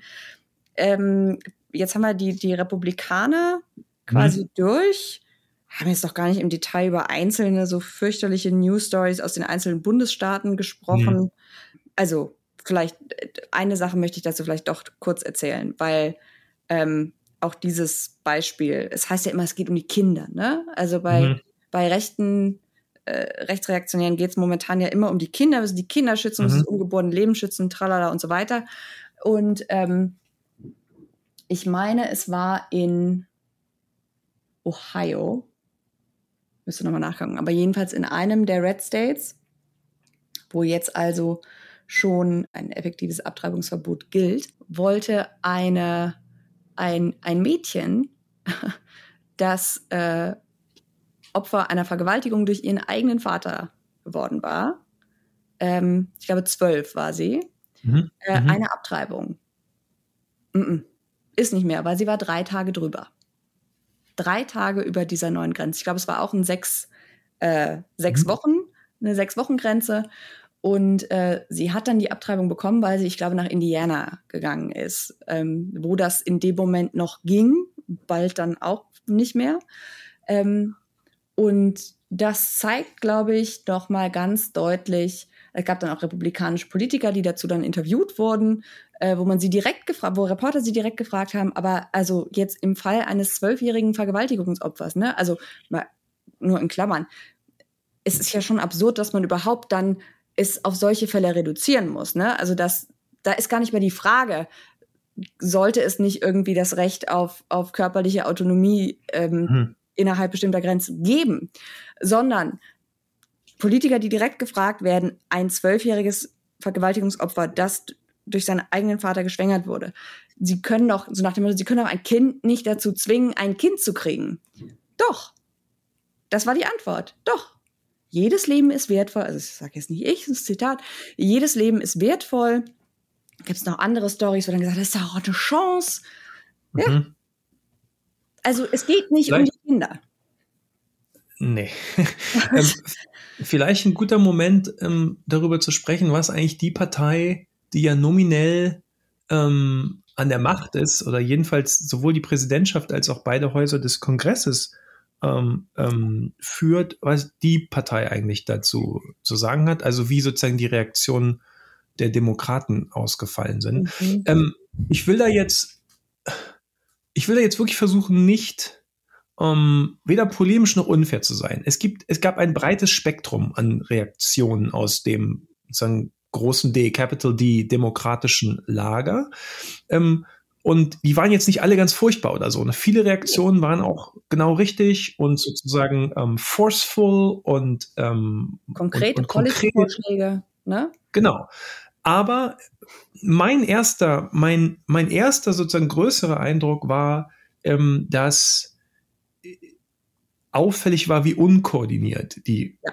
Reaktionen waren, wie unvorbereitet die Demokraten wirkten auf diese, auf diese Entscheidung.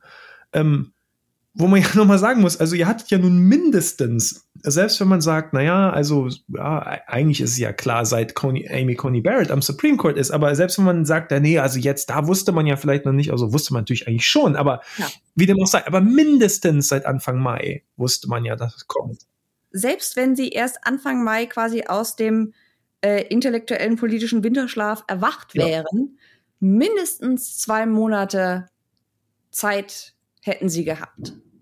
Ja, aber aber dann ist es eben doch so, dass es einfach keine koordinierte, sagen, äh, äh, effektive Antwort gegeben hat. Also Nancy Pelosi zum Beispiel, die hat sich dann hingestellt und also vielleicht im vielleicht war die, war die Kritik an ihr etwas überzogen. Sie hat dann ja so irgendwie so am Ende, sie hat dann ein, sagen eine, eine Rede gehalten und dann hat sie am Ende dieser Rede ein, ein Gedicht vorgetragen. Mhm. Und dann war, glaube ich, vielleicht die Kritik daran so ein bisschen überzogen.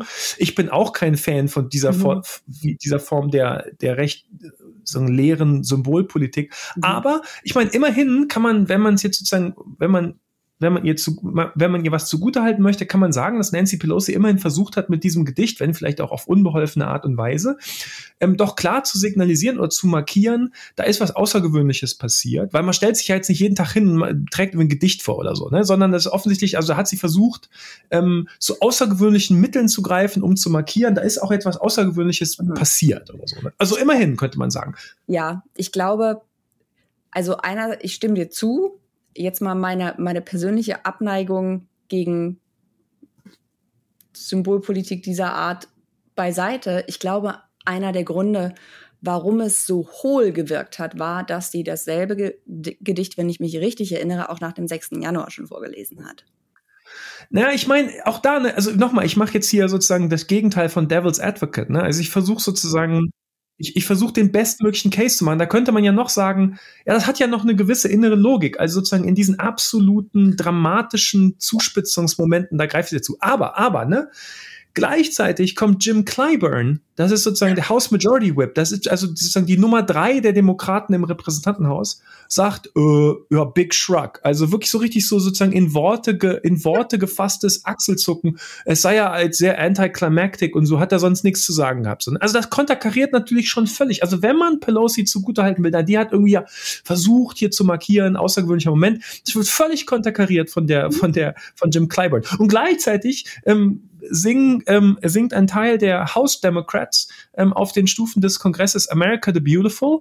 Also auch da, ne, das war keine direkte Reaktion auf die Supreme Court Entscheidung. Die haben sozusagen gesungen, weil sie den, äh, den beiden bi Bipartisan Gun Deal, den, den ziemlich, ziemlich äh, äh, schwachen und Aha. sozusagen eher, eher nachrangigen Bipartisan Gun Deal feiern wollten. Aber ich meine, wie tone deaf kann man sein? Ne? Wie tone deaf kann man sein? Das Tone Deaf tatsächlich wörtlich, weil man im Hintergrund dieses Videos hört man die Chants von den Demonstranten, die vor dem Supreme Court ein paar Meter entfernt stehen und demonstrieren. Ja, und dann kommt Joe Biden und die allererste Reaktion von Joe Biden ist, ähm, ist, ist seine Sprecherin verkünden äh, zu lassen, es werde keine Erweiterung des Courts geben. No Court Packing. Ja, das ist sozusagen die, der erste Reflex ist zu sagen, also jetzt mal keine radikalen Schritte einleiten. Also nochmal. Ja. Mit der Begründung, dass es der, der Institution, also dass ja. man jetzt die Institution bewahren müsse. Also man, man dürfe dieser Institution jetzt keinen Schaden ja. durch, äh, zufügen durch radikale Reaktionen. Also ausgesprochen unkoordiniert, ausgesprochen all over the place, ja.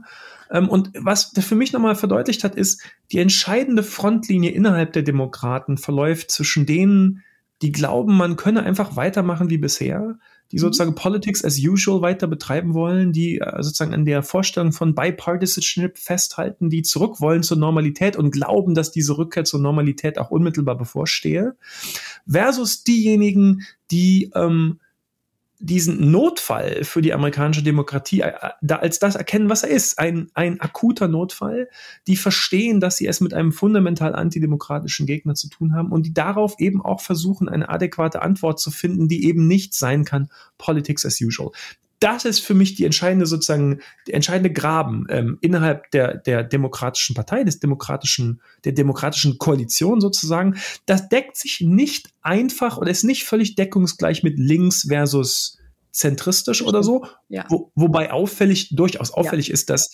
sozusagen die, die, sagen wir mal, ideologisch eher dem Zentrum zuzuordnen sind, auch in aller Regel eher dazu, zu dieser Normalitätspolitik neigen. Es ist, deckt sich auch nicht voll, vollkommen mit jung versus alt. Wobei mhm. auch da, es ist schon auffällig, dass es eher jüngere Politikerinnen und Politiker sind, die sozusagen verstehen, was sozusagen die Stunde geschlagen hat. Aber Elizabeth Warren ist überhaupt nicht jung ja. und hat trotzdem verstanden, was los ist. Also es deckt sich nicht eindeutig mit links versus Zentrum, jung, jung versus alt. Ähm, aber das Problem ist eben, dass diese Normalität, diese Normalcy-Fraktion einfach weitgehend an der Macht ist. Ja, und bestes Beispiel ist eben Joe Biden selber. Immerhin hat er mittlerweile, ähm, mittlerweile verkündet, er sei bereit, eine Ausnahme vom Filibuster zu schaffen, um ein Recht auf Abtreibung als landesweit gültiges Gesetz zu kodifizieren. Das ist jetzt das hat aber auch gedauert, ne? Das hat richtig lang gedauert. Und es gab Tage, also ich glaube, es war, es kam vor ein paar Tagen oder vor zwei Tagen oder so gefühlt, ja. ähm, kam, kam, äh, hatte das verlauten lassen und davor konnte man irgendwie äh, täglich in Politico und äh, allem, allen ähnlichen Publikationen lesen, dass Quellen aus dem Weißen Haus sagen, nein, mhm. nein, nein und ne, Ball flach halten, äh, das können wir auf keinen Fall machen. Also ja, vor allem also vor allem das ist ja ist ja immer noch eigentlich die Grundhaltung, ne? Weil selbst wenn er jetzt sagt, okay, wir würden ein Gesetz mit sozusagen Filibuster Ausnahme, also das hieße dann mit dann würden 50 Stimmen im Senat reichen, ja. die sie ja nicht haben. Ne? Solange, solange Joe Manchin und Chris Cinema am Start sind, haben sie die ja gar nicht. Also es bleibt jetzt erstmal völlig folgenlos. Ähm, aber immerhin, ne, dass wir da machen. Aber es bleibt trotzdem dabei, dass ähm, äh, sozusagen die, die, die, die, die grundsätzliche Richtung der Argumentation oder die, der Reflex von Joe Biden, die Default Position von Joe Biden ist, ist zu sagen, oh, jetzt bloß keine zu radikalen Maßnahmen, weil dann heißt es immer so bloß nicht den Trust in die Institution, äh, den Public Trust in die Institution will man, will man nicht zerstören. Ne? Ähm, wo man denkt, doch, ähm, ein, eine Institution, die die Speerspitze des reaktionären Angriffs auf die Demokratie ist. Warum warum ist denn sozusagen die, die oberste Priorität kann doch nicht immer noch allen Ernstes sein, den Trust in diese Institution aufrechtzuerhalten. Aber das ist eben genau sozusagen die, die Kernkonfliktlinie innerhalb der Demokratischen Partei das geht ja auch von einer völligen Fehlannahme aus. Also Umfragen zeigen ja, auch aktuelle Umfragen zeigen ja, dass das Vertrauen in den Supreme Court rapide abnimmt. Also diese, diese Institutionalist Position geht ja davon mhm. aus, das Vertrauen ist noch da und wir dürfen mhm. das jetzt nicht verlieren, mhm. was ja immer weniger der Fall ist. Mhm. Und gleichzeitig kommen dann auch noch solche Stories raus, wie ich glaube vor zwei oder drei Tagen äh, hat irgendein lokales Kentucky Newsblatt mhm. oder so äh, mhm. gemeldet, dass Biden und McConnell äh, einen Deal gemacht hätten und dass Biden McConnell also irgendwie im, im Gegenzug dafür, dass er ihm keine Steine in den Weg legt, bei anderen Nominierungen, dass Biden in Kentucky die Nominierung eines konservativen Anti- Abtreibungsjuristen mhm. zum, ich glaube, es war mhm. Bundesrichter, unterstützt. Mhm.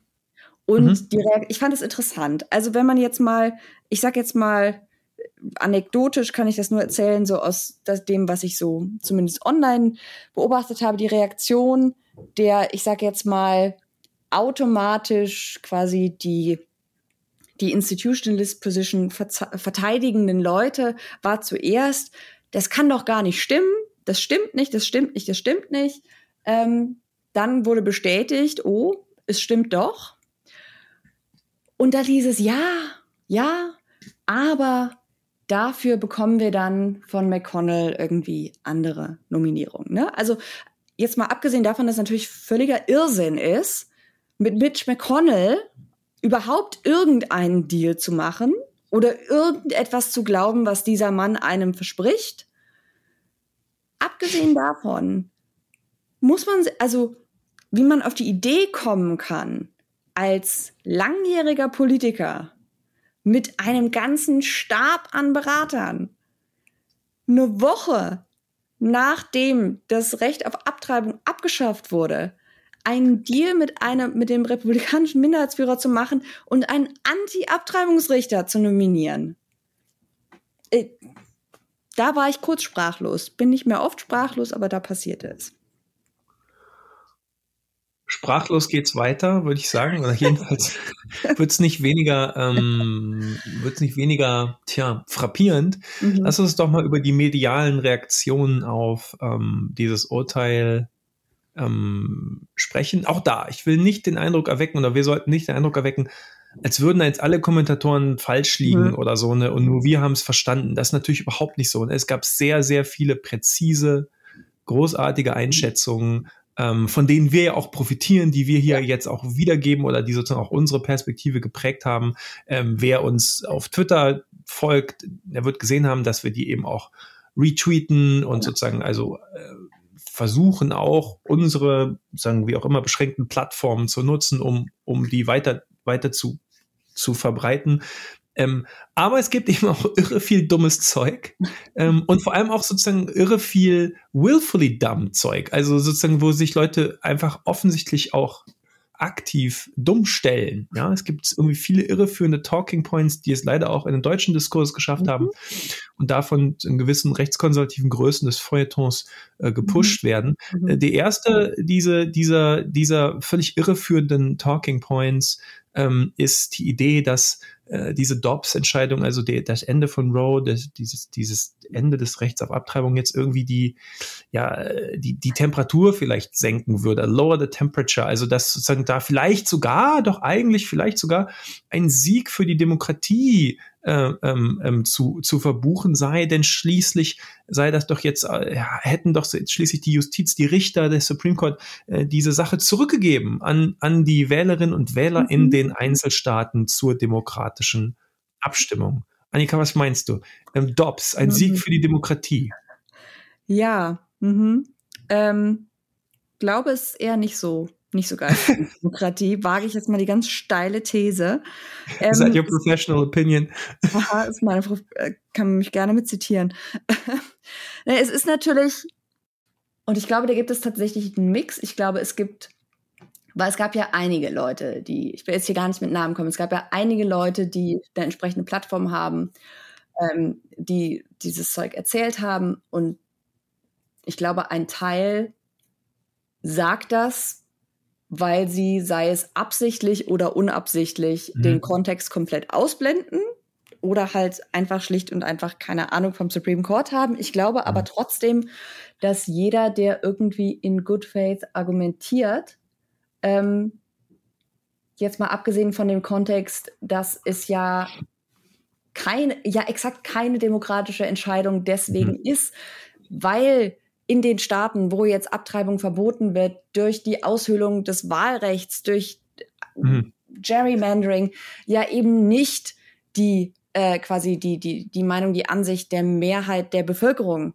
unbedingt wiedergegeben wird durch Wahlergebnisse, mhm. weil sich die, diese roten Staaten quasi mit dem, was sie an der Wahlgesetzgebung, an der, an der Neuziehung von Wahlbezirksgrenzen quasi gedreht haben in den letzten Jahren, sich immer mehr, hast du ja auch in, in diversen Folgen schon gesagt, sich immer mehr Richtung Einparteienstaaten effektiv ähm, entwickeln.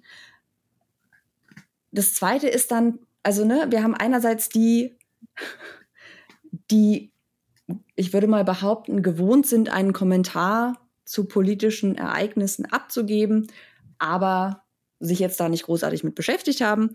Und dann der zweite Teil, den ich persönlich frustrierender finde, ähm, den Teil, der sich absichtlich doof stellt.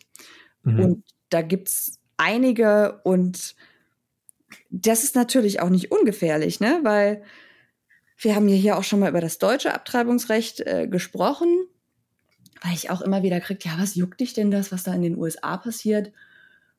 Ganz abgesehen davon, ähm, dass es diverse Gründe gibt, warum mich das juckt und warum das selbst jemanden jucken sollte, der eventuell jetzt nicht so großes Interesse an amerikanischer Innenpolitik hat, weil das natürlich eine Strahlwirkung hat. Ne? Also das, es ist ja nicht umsonst so, dass sich die rechten äh, Kräfte auch in Europa sehr aufmerksam im Moment auf die USA schauen, was dort passiert. Und ne, also wir sehen dann hier quasi das Problem, was es, glaube ich, nicht nur in Deutschland gibt. Und wie gesagt, wir haben ja schon gesagt, es gibt immer wieder Ausnahmen, es gibt auch große Ausnahmen, aber dieses, diese falsch verstandene Neutralität in Anführungszeichen gegenüber also einer existenziellen Bedrohung für die Demokratie, ähm, was dann dazu führt, dass man äh, ein riesiges Interview macht äh, in der Zeit mit einer bekannten Anti-Choice, ja, Intellektuellen, die bei einem rechten Think Tank arbeitet und äh, in First Think schreibt, ohne dass man das dann von Interviewerseite einordnet. Ne? Also wir, wir deutsche, in deutschen Medien konnte man neben den wirklich guten Analysen halt leider auch dieses Both-Sidism finden und dieses, naja, also die, die andere Variante davon ist, ne, also jetzt haben sie ja, jetzt haben sie ja auch mal gewonnen und jetzt werden sie sich hinsetzen und jetzt haben sie an ihre Wähler geliefert und dann können wir, ne, also die, die, die legen sich jetzt erstmal wieder hin. Und äh, abgesehen davon ist es ja gar nicht so dramatisch, das wird auch immer gerne gesagt, weil, ähm, weil wir hätten hier ja auch ein Abtreibungsrecht, was, was ähm, ne, das Ganze irgendwie auf zwölf Wochen beschränke und deswegen sei das doch eigentlich alles gar nicht so weiter dramatisch und der Mississippi-Fall 15 Wochen, ne? Also auch das. Ewig wieder gekaut worden über die letzten Monate, aber es kommt halt jetzt wieder. Und es ist insofern fatal, weil es halt völlig verharmlosend ist. Also ich glaube, man kann gar nicht klar genug sagen, dass das alles Nebelkerzen sind, die mhm. mit der empirisch beschreibbaren Realität in den USA überhaupt nichts zu tun haben. Ja. Ich fange mal mit diesem Lower the Temperature Punkt an, ne? also mit dieser Idee, das könne jetzt irgendwie befrieden oder würde sozusagen vielleicht so eine Art ähm, Beruhigung oder so beitragen, wo, wo jetzt doch Roe weg ist oder so. Das basiert ja, basiert ja schon mal auf einer völlig irreführenden Erzählung, ähm, nämlich auf der, dass das Land polarisiert worden sei durch Roe, also durch diese Entscheidung von 1973. Das stimmt schon mal überhaupt nicht. Ne? Das erzählen dann so Leute wie Andrew Sullivan oder so. Ne? Ähm, das ist auch jetzt offensichtlich Unsinn, wenn man sich ansieht, was jetzt im Land geschieht. Es hat offensichtlich nicht zur Befriedung mhm. beigetragen. Und warum nicht? Weil das eben nicht dazu führt, dass die reaktionäre Bewegung jetzt Ruhe gibt. Ja? Die suchen nicht nach Teilerfolgen. Die sind nicht auf der Suche nach Kompromiss oder Ausgleich. Die fühlen sich bestätigt. Die fühlen sich ermutigt, nun erst recht wieder auf Angriff zu gehen ich habe ja eben First Things zitiert, ne? die sagen so, das war der First Step. First Step heißt, dann kommt auch noch ein Second Step und ein Third Step und so weiter. Und es ist ja genau der Kern der fatalen Dynamik, die sich da gerade entfaltet. Ne? Wir kriegen solche Entscheidungen und die dazugehörigen Begründungen oder Opinions die Einladungen sind an konservative Richter und Staaten, die Schraube eben weiterzudrehen.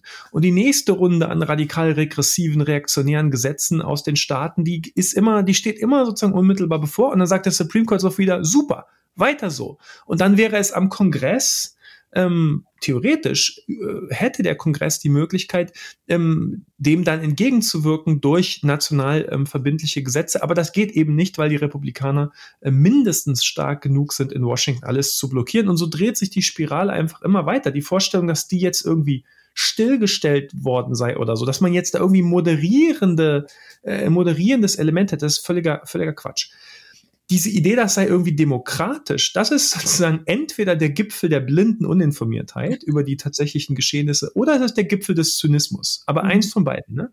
Ja. Es sind ja genau dieselben Kräfte, die die Demokratie in den republikanisch dominierten Staaten unterwandern und teilweise auch de facto schon abgeschafft haben, eben über Gerrymandering oder Voter Suppression Laws, ähm, die hinter diesen, ja. hinter diesen Abtreibungsverboten stehen es ist ja nicht nur so, dass es eine klare Mehrheit national, eine klare Mehrheit für ein Recht auf Abtreibung gibt. Auch in den meisten Staaten, in denen Abtreibung nun verboten wird, befürwortet die Mehrheit der Bevölkerung ähm, ein, eine Legalisierung von Abtreibung ähm, mindestens sozusagen eben für einen gewissen Zeitraum oder, oder in bestimmten Fällen. Ja? Das heißt, die Entscheidung, die da jetzt der Supreme Court getroffen hat und die jetzt zu dieser Welle an Abtreibungsverboten führt, erweitert dramatisch die Kluft zwischen der Rechtslage und dem Willen der deutlichen Mehrheit der Bevölkerung. Ähm, es ist ausschließlich die antidemokratische Verzerrung des Systems und die vielen so radikal antidemokratischen Umtriebe der Republikaner auf State-Level, die das überhaupt möglich machen. Und ich will noch einen, einen Gedanken zu diesem demokratisch, weil ich noch, noch viel grundsätzlicher finde, dass das zynisch ist, was ja. da, wenn, wenn da jemand sagt, das sei demokratisch. Demokratie heißt im Kern, also ne, völlig klar, es gibt eine ganze Menge von unterschiedlichen Definitionen, ne, aber heute, frühes 21. Jahrhundert, heißt Demokratie im Kern, dass Bürgerinnen und Bürger als Gleiche ähm, teilnehmen können am politischen Prozess, dass sie als sozusagen, dass ihre Gleichheit anerkannt ist, sowohl vom Gesetz, aber auch sozusagen als Teilnehmende am politischen Prozess. Und das gilt nun eben nicht mehr. In der Hälfte des Landes gilt jetzt schon für die Hälfte der Bevölkerung, dass die körperliche Unversehrtheit nur noch unter bestimmten Bedingungen gilt. Dass der Staat das Recht hat, die Privatsphäre zu überwachen und zu bestrafen. Dass Menschen, die schwanger werden äh, können, ähm, sagen, gezwungen werden, auf Jahrzehnte in Kauf zu nehmen, dass ihr Leben bestimmt wird von etwas, das sie nicht wollen. Mhm. Und zwar in einem Land ohne vernünftige Unterstützung für Eltern und Kinder, ohne Maternal Leave und so weiter. Ja? Also etabliert ein System der staatlichen Überwachung der Körper der Hälfte der Bevölkerung, deren Körper sozusagen grundsätzlich als Orte potenzieller Verbrechen angesehen werden. Wie immer man das nennt, ja, dieses System, in der die, für die Hälfte der Bevölkerung nun eben nicht mehr die Gleichheit gilt, das ist nicht Demokratie. Das, das jetzt sozusagen als in irgendeiner Art und Weise als Sieg für, für die Demokratie oder, oder, oder sozusagen Rück, Rückgabe an demokratische oder so Entscheidungen zu, zu, zu beschreiben, ist wie gesagt entweder wahnsinnig uninformiert und blind oder irre zynisch. Ja. Aber eins von beiden ist es und ich muss sagen, in eine ähnliche Kategorie, was den Zynismus angeht, fällt für mich, glaube ich, auch so die Frage, die, die ich in Interviews, jetzt nicht Interviews mit mir, aber in Interviews mit, mit, mit anderen Experten häufiger gelesen habe ähm, und die man auch online und auch in Gesprächen mit Leuten immer wieder hört, ist, aber ist es nicht eigentlich was Gutes für die Demokraten? Weil die haben ja jetzt was, womit sie mobilisieren können. Was, glaube ich, einerseits die Durchhaltekraft des, ich sage jetzt mal, Normalbürgers, äh, was Empörung und Wut angeht, überschätzt, weil wir haben Juli und Midterms sind im November. Und zweitens finde ich den Fokus wegnimmt völlig von dem Thema, über das wir eigentlich sprechen müssten. Das ist sozusagen Political Consultant Speech. Ähm, das ist sozusagen. Das ist Politik als Schachspiel, ne? Also da geht es dann nur darum, was ist der nächste Schachzug. Ja, das ist immer nur, das ist sozusagen wirklich nur Politik als, als Horse Race mhm. und, und wer gewinnt. Und das ist einfach, es geht einfach um viel zu viel, als dass man, also wessen politische Analyse darüber nicht hinausreicht, den Leuten würde ich jetzt einfach aufhören zuzuhören. Ja. ja. Ähm, ich finde noch eine, eine Reaktion noch, ähm, ja, eigentlich, eigentlich muss, eigentlich sozusagen müsste man darüber lachen, wenn es eben nicht so, wenn es eben nicht so fatal wäre. Eine verbreitete Reaktion unter sich selbst als irgendwie moderat oder zentristisch oder so äh, mhm. verstehenden äh, äh, Beobachtern ist äh, das, was man als den Calm Down Caucus vielleicht äh, äh, beschreiben könnte. Also sozusagen, deren Aussage jetzt nicht so sehr ist, ah, das war doch so vielleicht sogar Aha. gut oder demokratisch oder so, äh, sondern die einfach sagen, ja, okay, das war jetzt nicht so toll, aber ist alles halb so wild, jetzt mal, regt euch mal nicht so auf, jetzt mal chillen oder so. Ne? Also mhm. zum Beispiel ne, David Leonhardt, ähm, einer der bekanntesten Journalisten, journalistischen Kommentatoren der USA, der dann drei Tage nach der Entscheidung in seinem New York Times Newsletter erstmal schreibt, er jetzt mal Ball flach halten, ja, also Roberts und Kavanaugh, das sind doch vernünftige Leute, die kippen doch jetzt nicht Same-Sex-Marriage, das sei doch alles sicher, hm. ja. So sicher wie Roe ähm, halt, ne? Genau, so sicher wie Roe, genau. Also, das ist halt so besonders bekloppt und irreführend, weil, wie gesagt, ne, wir haben, wir haben ja gerade zum einen darüber gesprochen, was in den Einzelstaaten jetzt schon läuft, aber wir haben auch darüber gesprochen, was ja die amerikanische Rechte ganz explizit sagt, nämlich dass das für sie nur der erste Schritt ist mhm. und dass es weitergeht. Also dass man da weiter an so einem Zeug festhält. da würde ich gerne auf einen, einen besonders krassen Fall ähm, im, ähm, den nennen, weil, also wie gesagt, eigentlich lustig, wenn es nicht so, wenn es nicht auch so, so irre ärgerlich wäre. Kathleen Parker, äh, Kolumnistin für die Washington Post, die 2018, als Kavanaugh Richter wurde, äh, geschrieben hat, Calm down, Roe v. Wade isn't going anywhere. Das war sozusagen der, die, die Kolumne, die sie geschrieben hat. Und die wurde jetzt danach befragt, also dieser, diese Woche, wie sie wohl jetzt eigentlich dazu steht und was, ob sie wohl, also jetzt, wo das mhm. offensichtlich mit dem Calm mhm. Down, Roe v. Wade ist jetzt eben doch irgendwo hingegangen, nämlich weg, mhm. ähm, wie sie das jetzt wohl sieht. Und da sagt sie all Ernstes, nee, also da, da habe sie völlig richtig gelegen, völlig richtig gelegen. Und und es seien ja nur die gemeinen linken Abortion Rights Aktivisten schuld, die so gemein vor Kavanaughs Haus demonstriert hätten, die den armen Brad Kavanaugh jetzt dazu bewegt hätten, mhm. seine eigentlich doch total moderate Position ja. aufzugeben. Ähm, ich meine, im Ernst, ne? Also Rebecca Traster ähm, kann ich nur noch mal bitte lesen. Ähm, die ist ganz großartig. Die, die, das ist sozusagen eine der, eine der Stimmen, die man in, in solchen Fällen unbedingt lesen muss. Rebecca Tracer hat eben für diese Leute, ne, die permanent immer nur sagen, calm down, äh, hier jetzt mal aufhören mit dem Alarmismus. Die hat sozusagen für diesen, für diese Leute den Begriff The Calm Down Caucus geprägt. Ähm, ähm, ich, ich finde, es macht überhaupt keinen Sinn, dieses ganze Genre des aggressiven Anti-Alarmismus mhm. irgendwie als empirische Analyse zu lesen. Da müsste man ja, da müsste man ja wirklich denken, also dann müsste man ja wirklich denken, die Leute sind einfach, die sind einfach zu dumm, um zu verstehen, was passiert. Ich glaube, dass hier eigentlich was anderes passiert, nämlich dass, dass es einfach ganz viele Leute gibt, ähm, die halt so für ihre, für ihren, für ihren politischen Kommentar bezahlt werden, deren Selbstdefinition ungefähr so funktioniert, dass sie sich jeden Morgen im Spiegel sagen, boah, ich bin so rational, ne? Ich stehe so über den Dingen. Ich bin eben kein crazy Lefty, ne? Ja. Und die insofern ihren Fokus immer nur darauf legen und immer, immer wieder beweisen wollen, wie überhaupt total rational über den Dingen sie stehen, indem sie reflexhaft gegen alles schießen, was sie dann als links und alarmistisch und so ähm, beschreiben. Also es ist sozusagen pure ähm, die pure sozusagen, die, die permanente Selbstvergewisserung der eigenen Pseudorationalität, mhm. dass man immer wieder sagt, jetzt aber mal hier aufhören mit dem Alarmismus, obwohl man permanent empirisch widerlegt wird. Und das führt immer nur dazu, dass man einfach dann immer weitermacht und sagt, okay, okay, okay, das ist jetzt passiert, aber jetzt mal, also das nächste passiert jetzt auf gar keinen Fall. Und es geht immer so weiter, da passiert sich überhaupt, es gibt kein Innehalten, es gibt sozusagen keine kritische Reflexion, es gibt kein Minimum an Distanz zu sich selber.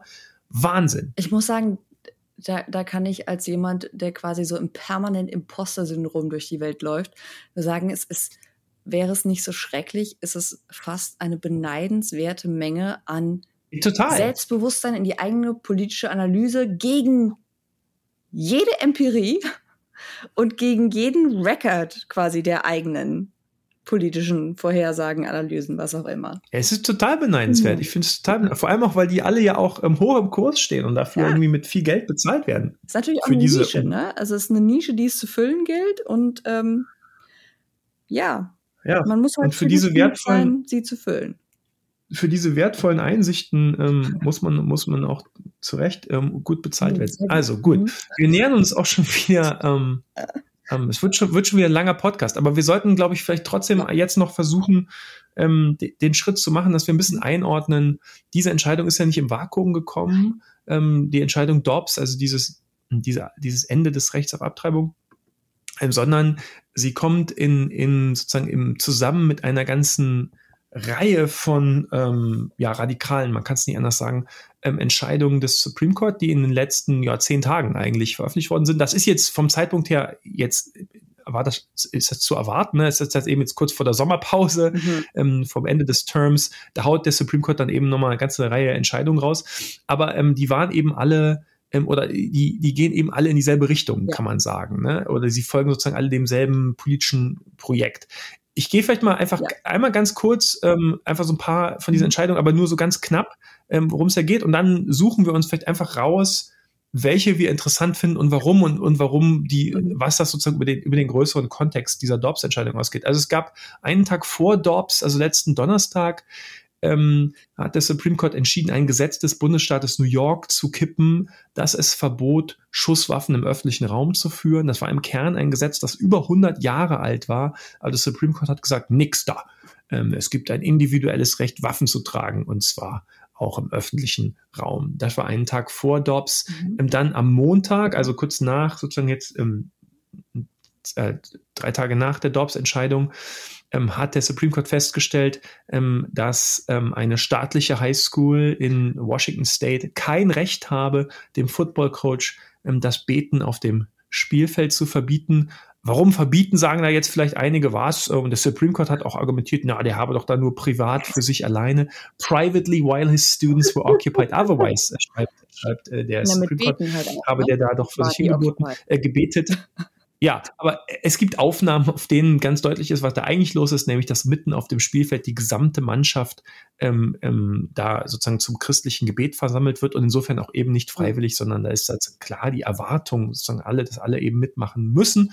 Ähm, und der Supreme hat gesagt, ist doch super, mhm. da ist doch nichts gegen zu sagen, mhm. darf man nicht verbieten. Am Dienstag dann ganz ohne Begründung mit sechs zu drei Stimmen mal eben die Entscheidung, dass die Wahlkreiszuschneidungen äh, für die Kongresswahlen in Louisiana bestehen bleiben dürfen, obwohl ein Bundesgericht zuvor festgestellt hatte, dass diese Wahlkreisgrenzen äh, ganz klar gegen den Voting Rights Act verstießen, äh, und zwar weil sie eindeutig darauf angelegt waren oder sind, ähm, die schwarze Bevölkerung zu benachteiligen. Also das immerhin, der Voting Rights Act ist ja seit 2013 dramatisch ausgehöhlt worden, aber dieser Punkt, der hat eigentlich offiziell noch Bestand, nämlich dass ein sogenannter Racial Gerrymander verboten sei.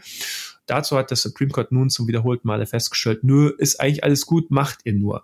Ähm, am Donnerstag dann ähm, in dieser Woche äh, die Entscheidung, dass äh, die EPA, die amerikanische Umweltbehörde, nicht das Recht besitze, Kohlekraftwerke in West Virginia zu regulieren, also den Ausstoß von CO2 vor allem unter Bezug auf den Clean Air Act ähm, ähm, zu regulieren. Da sagt der Supreme Court, nö, ähm, dürft ihr nicht. Und ähm, ja. vielleicht ganz zum Schluss ähm, hat der Supreme Court dann noch verkündet, nicht entschieden, aber verkündet, dass er sich im nächsten Term mhm. mit einem Fall beschäftigen möchte, der Moore versus Harper heißt. Ähm, der kommt aus North Carolina und da ähm, geht es um etwas, das die reaktionären Richter gerne Independent State Legislature Theory nennen. Ähm, das ist tatsächlich, man kann sich anders sagen, eine ganz krasse Sache, weil da soll den State Legislators nach dieser Idee das Recht gegeben werden, ganz im Alleingang das letzte und alleinige Wort bei allen äh, Federal Elections zu haben. Also ganz konkret gesprochen so, sagen wir mal, North Carolina wählt 2024 Joe Biden. Äh, in North Carolina sagt die Election Commission auch, jawohl, Joe Biden ist gewählt, wir zertifizieren das. Ähm, vielleicht wird dann dagegen sogar geklagt, ne? Und vielleicht sagen dann sogar, äh, aber sagen dann Courts, nee, wir haben das geprüft, alles klar, Joe Biden hat äh, den Staat North Carolina gewonnen und dann kommt die von den Republikanern dominierte State Legislature und sagt, nö, ist uns alles egal, wir machen jemand, erklären jemand anders zum Sieger in North Carolina und der Supreme Court möchte jetzt mal prüfen, ob das nicht eigentlich dufte sei. das ähm, war so das apokalyptische Sahnehäubchen in ja. dieser katastrophalen Zehn-Tage-Periode. Also es war nochmal so ein ja. richtiger also da, da kann man, ne, wir haben jetzt all diese Fälle, die du gerade genannt hast, sind krass aus verschiedenen Gründen. Aber mhm. der letzte ist dann nochmal, also ich kann gar nicht so richtig in Worte fassen, wie krass es ist. Ne? Also das. Es ist das Ende der Demokratie. Ja, genau. Also auch ganz offiziell das Ende der Demokratie. Mhm. Ne? Ähm, es ist ja so, dass einfach in 30 Staaten ähm, die Republikaner die State Legislators mhm. dominieren. Und zwar in vielen Staaten auf der, auf der Grundlage von so krass, von so krassen Gerrymanders, dass die Demokraten überhaupt keine Chance haben, da die State Legislators wieder zu übernehmen. Wisconsin ist immer das Beispiel, das man, das man da nennt. Ne? Da haben die Republikaner 2018 unter 50 Prozent der Stimmen bekommen, aber daraus aufgrund des Gerrymanders eine Zweidrittelmehrheit der Sitze in der State Legislature gemacht. Da ist, das ist ja keine Demokratie, ne? Da gibt es sozusagen gar keine Möglichkeit für die Demokraten, ähm, ähm, das, das zu kippen. Und wenn man solchen State Legislators sozusagen ganz alleine überlässt, wen sie denn nun äh, bei Federal Elections zum, zum Wahlsieger erklären wollen, also wie gesagt, ja, kann man ja darüber überlegen, wie man das nennen möchte, aber sicher nicht Demokratie. Ja. Ja, und ähm, also wie gesagt, es ist wirklich so ein, so ein Katastrophenbuffet, ähm, was, was der Supreme Court uns hier so äh, bereitet hat. Ich weiß nicht, vielleicht gehen wir ja auf, auf einige dieser Fälle nochmal in mhm. späteren Episoden genauer ein. Man könnte jetzt zu jeder quasi äh, mhm. ewig was erzählen. Deswegen kann man es vielleicht so zusammenfassen. Wir haben also massive Angriffe darauf gesehen durch den Supreme Court auf den letzten Endes administrativen Staat. Ne? Also mhm. was ähm, auch in sich komplett unlogisch im Übrigen. Aber das ist der, dieser sogenannte Originalismus ja quasi von schon immer gewesen, seitdem er angewandt wird. Aber also in verschiedensten Bereichen, ne? Also Trennung von Kirche und Staat. Äh, jetzt mhm. äh, hier, wie heißt es, äh, Kennedy Bremerton war das, glaube ich, ne? Also mit diesem Football Coach. Mhm. Mhm. Dazu muss man sagen, ich kann mich nicht mehr daran erinnern, dass schon mal in einem Dissent Fotos mhm. vorkamen. Weil. Neil Gorsuch hat die Majority Opinion geschrieben, in dem mhm. Fall, und fängt halt an ähm, mit zwei offenen Lügen. Er sagt mhm. erstens, der Coach wurde gefeuert, mhm. weil er gebetet hat, und zwar, weil er still für sich im Kämmerlein gebetet hat nach mhm. dem Spiel. Beides ist falsch. Mhm. Und ähm, irgendwie auch bizarr. Äh, und in ihrem Dissent, ich glaube, es war Sotomayor, ähm, ja, ja. sagt dann also quasi, du redest Müll und hier ist das der fotografische Beweis, dass mhm. er hat da alleine irgendwie an der Seitenlinie gebetet, nicht stimmt, sondern er ist umringt mhm. von Spielern, ich glaube sogar aus beiden Teams, wenn ich mich richtig erinnere, weil dieser Coach da halt quasi ein richtiges Event draus gemacht hat. Der hat jetzt nicht irgendwie mhm. ein Vater unser gemurmelt, nachdem das Spiel vorbei war, sondern der hat regelmäßig beide Teams dann zu dieser Linie, ich kenne mich mit Sport nicht aus. Ich weiß nicht, welche Linie es ist. Ist auch egal. Aber an diese Linie. Ich glaube, an der, ich glaube, an der 50-Yard-Line ja, genau. haben sie. An der 50-Yard-Line haben sie. Scheint mir eine relevante Line zu sein, warum auch immer. Aber. Hat, das hat mitten auf dem Spielfeld genau, sozusagen. Genau, also ne? zentral, bang in the middle. Und es gibt zahlreiche Aussagen von Schülern, äh, die gesagt haben, dass sie sich dabei unwohl gefühlt haben, dass sie das Gefühl hatten, sie müssen da mitmachen als diese ganze, der, ich glaube, der Fall läuft schon seit fünf Jahren oder so. Dieser Typ ist durch alle rechten Medien marschiert und mhm. hat sich als ich bin der religiöse Coach äh, dargestellt, hat im Übrigen Widerstand von äh, Faith Leaders aus seiner eigenen damaligen, er wohnt ja gar nicht mehr da, äh, Community bekommen, wo auch religiöse Menschen aus seinem direkten Umfeld, die in dieser Community aktiv sind, gesagt haben, das geht nicht, das kannst du nicht machen. Dieser Fall war so eindeutig, wie er nur sein kann. Und ein Neil Gorsuch mhm. stellt sich hin und lügt. Also man kann es nicht anders sagen. Es ist gelogen. Mhm. Ähm, und sagt, nee, ist alles prima. Ich glaube, man sagt, ich glaube, man sagt jetzt Alternative Facts dazu. Mhm, genau, wurde, ich glaube, da war was. Und genauso ähm, mit dem Fall, der letzten Endes sagt, nee, also es ist Diskriminierung gegenüber religiösen Schulen, die ganz eindeutig Zeug lehren, das nichts mit Realität, Fakten, Wissenschaft, all diesem Zeug mhm. zu tun hat. Es ist Diskriminierung, wenn die keine Steuergelder kriegen. Wenn die nicht auf mhm. Steuergelder mhm. zugreifen können. Das fällt beides in diesen Kirche- und Staatbereich. Und mhm. ähm, mhm. ja, Umweltschutz und Waffengesetze. Ja, zu dem Waffengesetz, äh, da, da, das glaube ich ist vielleicht noch ja. ähm, interessant. Also wir können sie nicht alle durchgehen, aber ja. das glaube ich jetzt hier konkret im, im Vergleich zu dem Dobbs-Urteil interessant, weil da deutlich wird, dass es überhaupt gar keine konsistente ähm, Argumentation hier gibt. Ne? Also wie gesagt, da ist, da hat der Supreme Court dem Staat New York verboten, hat, hat ein, ein seit über 100 Jahren bestehendes, im Kern seit über 100 Jahren bestehendes Gesetz des Staates New Yorks gekippt. Das ist eben jetzt, es ist jetzt natürlich verkürzt, ne, mhm. was da eigentlich drin steht, aber im Kern sagt, äh, dass Schuss, Schusswaffen nicht im öffentlichen Raum ge geführt werden dürfen, außerhalb sozusagen des, des eigenen Homes. Ähm, und da sagt der Supreme Court, nö, das verstößt gegen das individuelle Recht, Waffen zu tragen. Dieses Individu ein individuelles Recht, Waffen zu tragen, ist aber überhaupt erstmals 2008 im Fall Heller wie DC vom Supreme Court festgestellt worden. Mhm. Das steht also in mehrfacher Hinsicht im, im krassen Gegensatz zu der Begründung im Dobbs-Fall. Weil eigentlich im Dobbs-Fall heißt ja so nach dem Motto, nee, das muss ja zurückgegeben werden an die mhm. States, ne? States Rights. Das darf jetzt nicht hier äh, national irgendwie, das muss States Rights und dann entscheiden die Staaten. Aber hier heißt es jetzt nix da. Wir lassen die liberalen Staaten das nicht selber regeln, sondern das, das wird ganz grundsätzlich entschieden. Und zum anderen heißt es ja in dem Dobbs-Fall, ne, ähm, dass doch eigentlich ganz wichtig sei, was deeply rooted in history and tradition sei. Aber hier wird jetzt ein Gesetz gekippt, das über 100 Jahre alt äh, ist, während die Auslegung des Second Amendment, mhm. ähm, dass es eben ein individuelles Recht nicht nur, nicht nur auf Waffen besitzt, sondern auch darauf gebe, die Waffe öffentlich dann mhm. zu führen, das ist, das gibt es ja erst seit 2008. Weil im Second Amendment, also nur noch mal zur Erinnerung, wer es nicht weiß, ne, da steht drin, dass, dass, dass, es, dass es um eine well, well-regulated Militia gehe, ja, und dass das sozusagen aber eben, dass sich daraus aber eben auch ein individuelles Recht auf Waffenbesitz ableitet. Das ist ja erst seit 2008 die Lesart. Natürlich mit fünf, damals fünf zu vier, also ja. den, den konservativen Stimmen so entschieden. Also, es gibt überhaupt keine Stringenz in der, in der Legal Doctrine. Ähm, es ist allein ideologisch und ergebnisgetrieben, äh, wie, wie der Supreme Court da äh, argumentiert. Und wichtig, das ist, glaube ich, ganz wichtig, was man daran ablesen kann.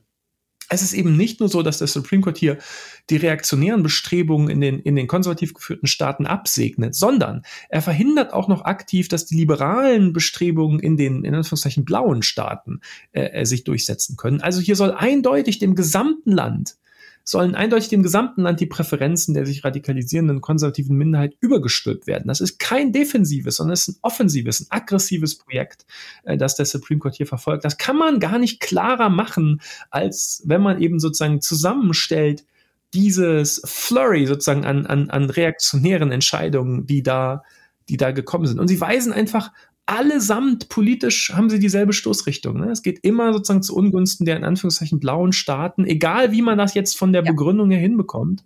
Ist eine Breitseite gegen Demokratie, gegen Civil Rights, überhaupt sozusagen auch gegen die, sagen wir mal, gegen die Kapazitäten des Staates auf die Herausforderung einer, einer modernen pluralistischen Gesellschaft äh, einigermaßen angemessen ähm, äh, zu, zu reagieren. Und ich glaube, das sollte uns jetzt vielleicht so zum letzten Punkt äh, überführen, dass wir mal kurz über, diesen, über diese Frage sprechen sollten. Ist das nun ein illegitimer Court? Das ist jetzt ein Begriff, der, ähm, das ist jetzt mehr, würde ich sagen, eben doch einfach auch von, von vielen Beobachterinnen und Beobachtern jetzt in großer Eindeutigkeit, ähm, ohne, ohne die Zurückhaltung, die, die bislang da viele, glaube ich, noch irgendwie so aufrechterhalten haben, so ausgesprochen worden. Wir haben es mit einem illegitimate court zu tun. Das ist ja, mm, das muss man so sagen. Also das ist sozusagen, das ist jetzt keine Kleinigkeit, das sozusagen. Wenn man es jetzt nicht nur sozusagen so dahin sagt, ja. sondern wenn, wenn man es sozusagen ernst nimmt, als auch analytische und politische Aussage, dass eines der ähm, eines der Kern sozusagen Verfassungsinstitutionen äh, illegitim sei. Ja. Was vielleicht, weiß nicht, vielleicht tauschen wir einfach so ein paar Gedanken dazu aus, wie wir, wie wir dazu stehen. Zu, zu diesem, also ob's, ob, also ich, ich finde, das ist so, ja. Aber man muss vielleicht trotzdem ein bisschen darüber nachdenken, warum, warum wir, falls, du das auch so siehst, wir haben darüber noch nie ja, ja. So, so direkt gesprochen, aber ähm, ich, ich habe einen Verdacht, dass du es vielleicht auch so siehst.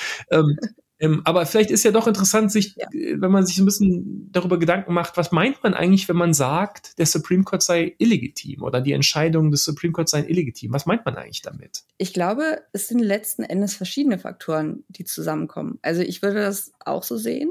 Ähm, und es gab ja auch, oder es gibt Kommentatoren, die das ja auch schon seit längerem so ja. deutlich und so offen sagen. Also, ne, wir erfinden hier jetzt nicht irgendwie das Rad neu, aber was schon bemerkenswert ist, ist, dass die Zahl derer, die das auch offen so sagen, auch unter denen, die vorher vorsichtig waren, jetzt zugenommen hat. Was, glaube ich, ein Zeichen mhm. dafür sein sollte, wie extrem diese Entscheidungen auch nochmal mhm. waren. Ne? Also, dass selbst Leute, die sich bisher zurückgehalten haben, sagen, okay, jetzt, jetzt ist es aber eine Brücke zu viel, die hier abgebrochen wurde. Mhm vielleicht fängt man so an, was, wenn man sich überlegt, was ist eigentlich der Job dieses mhm. obersten Gerichts? Was ist die Funktion?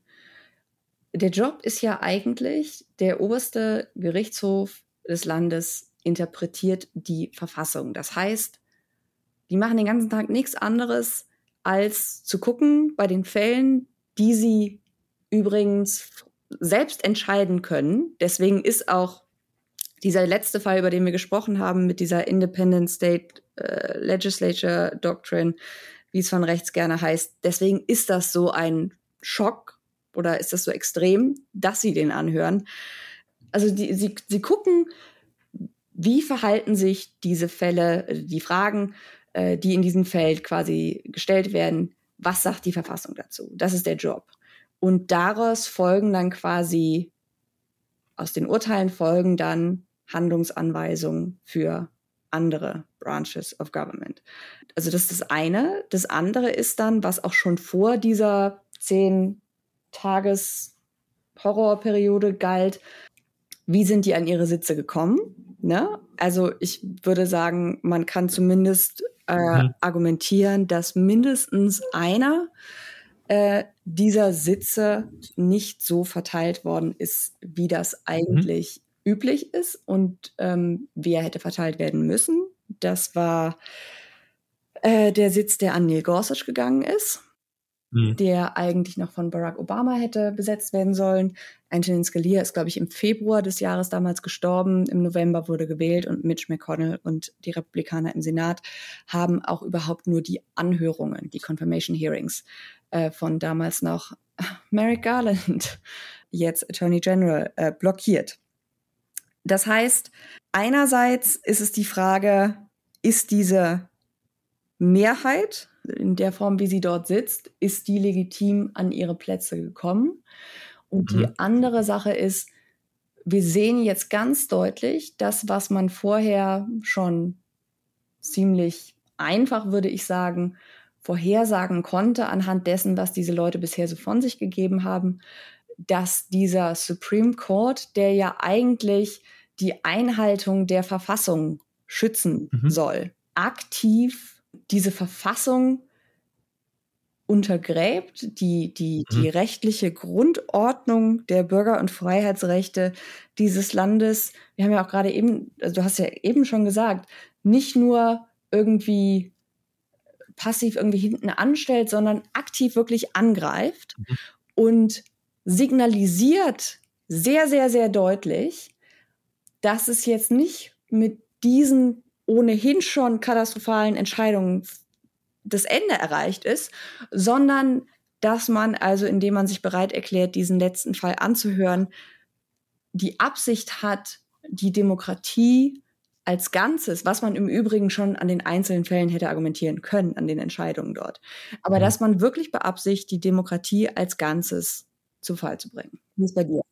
Ich glaube, es sind genau die zwei Ebenen, die, die du genannt hast, die man einfach da sozusagen vielleicht auch auseinanderhalten kann ja. und, und durchspielen kann. Das eine ist in der Tat eben, also du hast gesagt, wie sind die an ihre Plätze gekommen?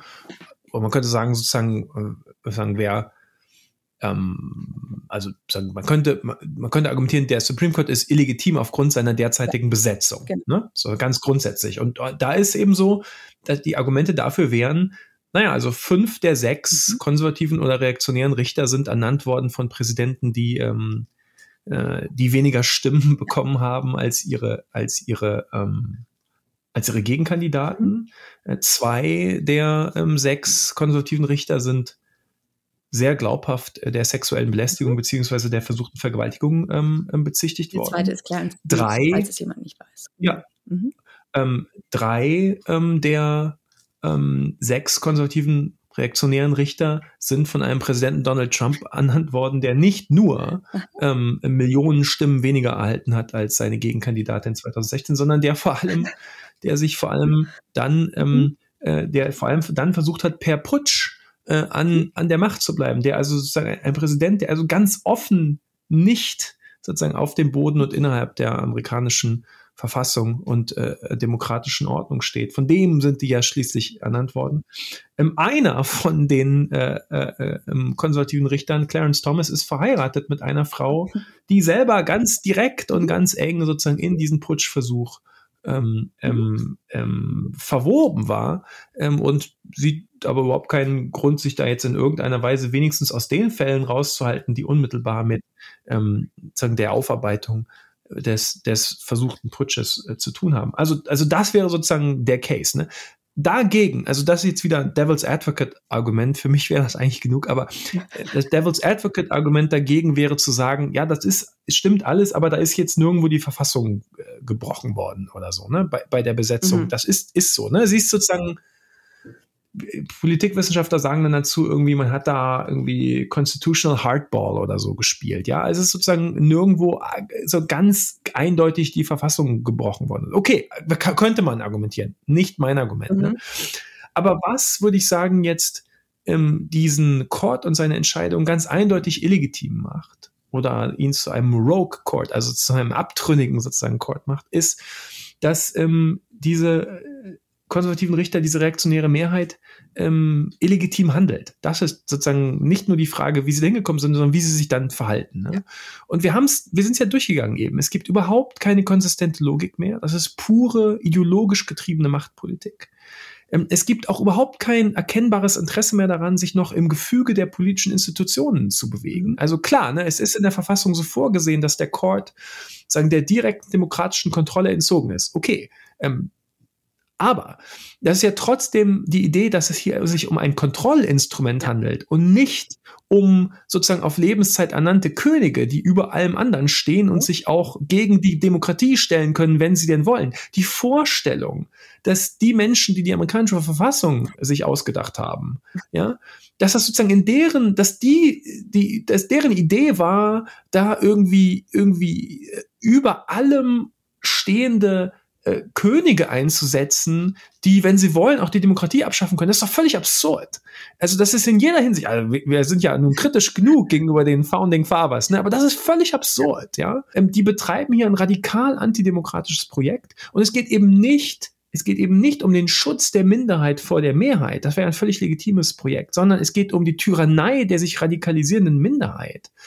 Und das kann nun auf gar keinen Fall im Sinne der amerikanischen Verfassung sein. Also in dem Sinne, glaube ich, ist, ist der Court einfach illegitim. Und für mich ist ganz klar, dass ähm, die USA sich entscheiden müssen. Sie können entweder diesen Court und seine Entscheidungen weiter als legitim anerkennen oder die Demokratie bewahren, aber eben nicht beides. Mhm.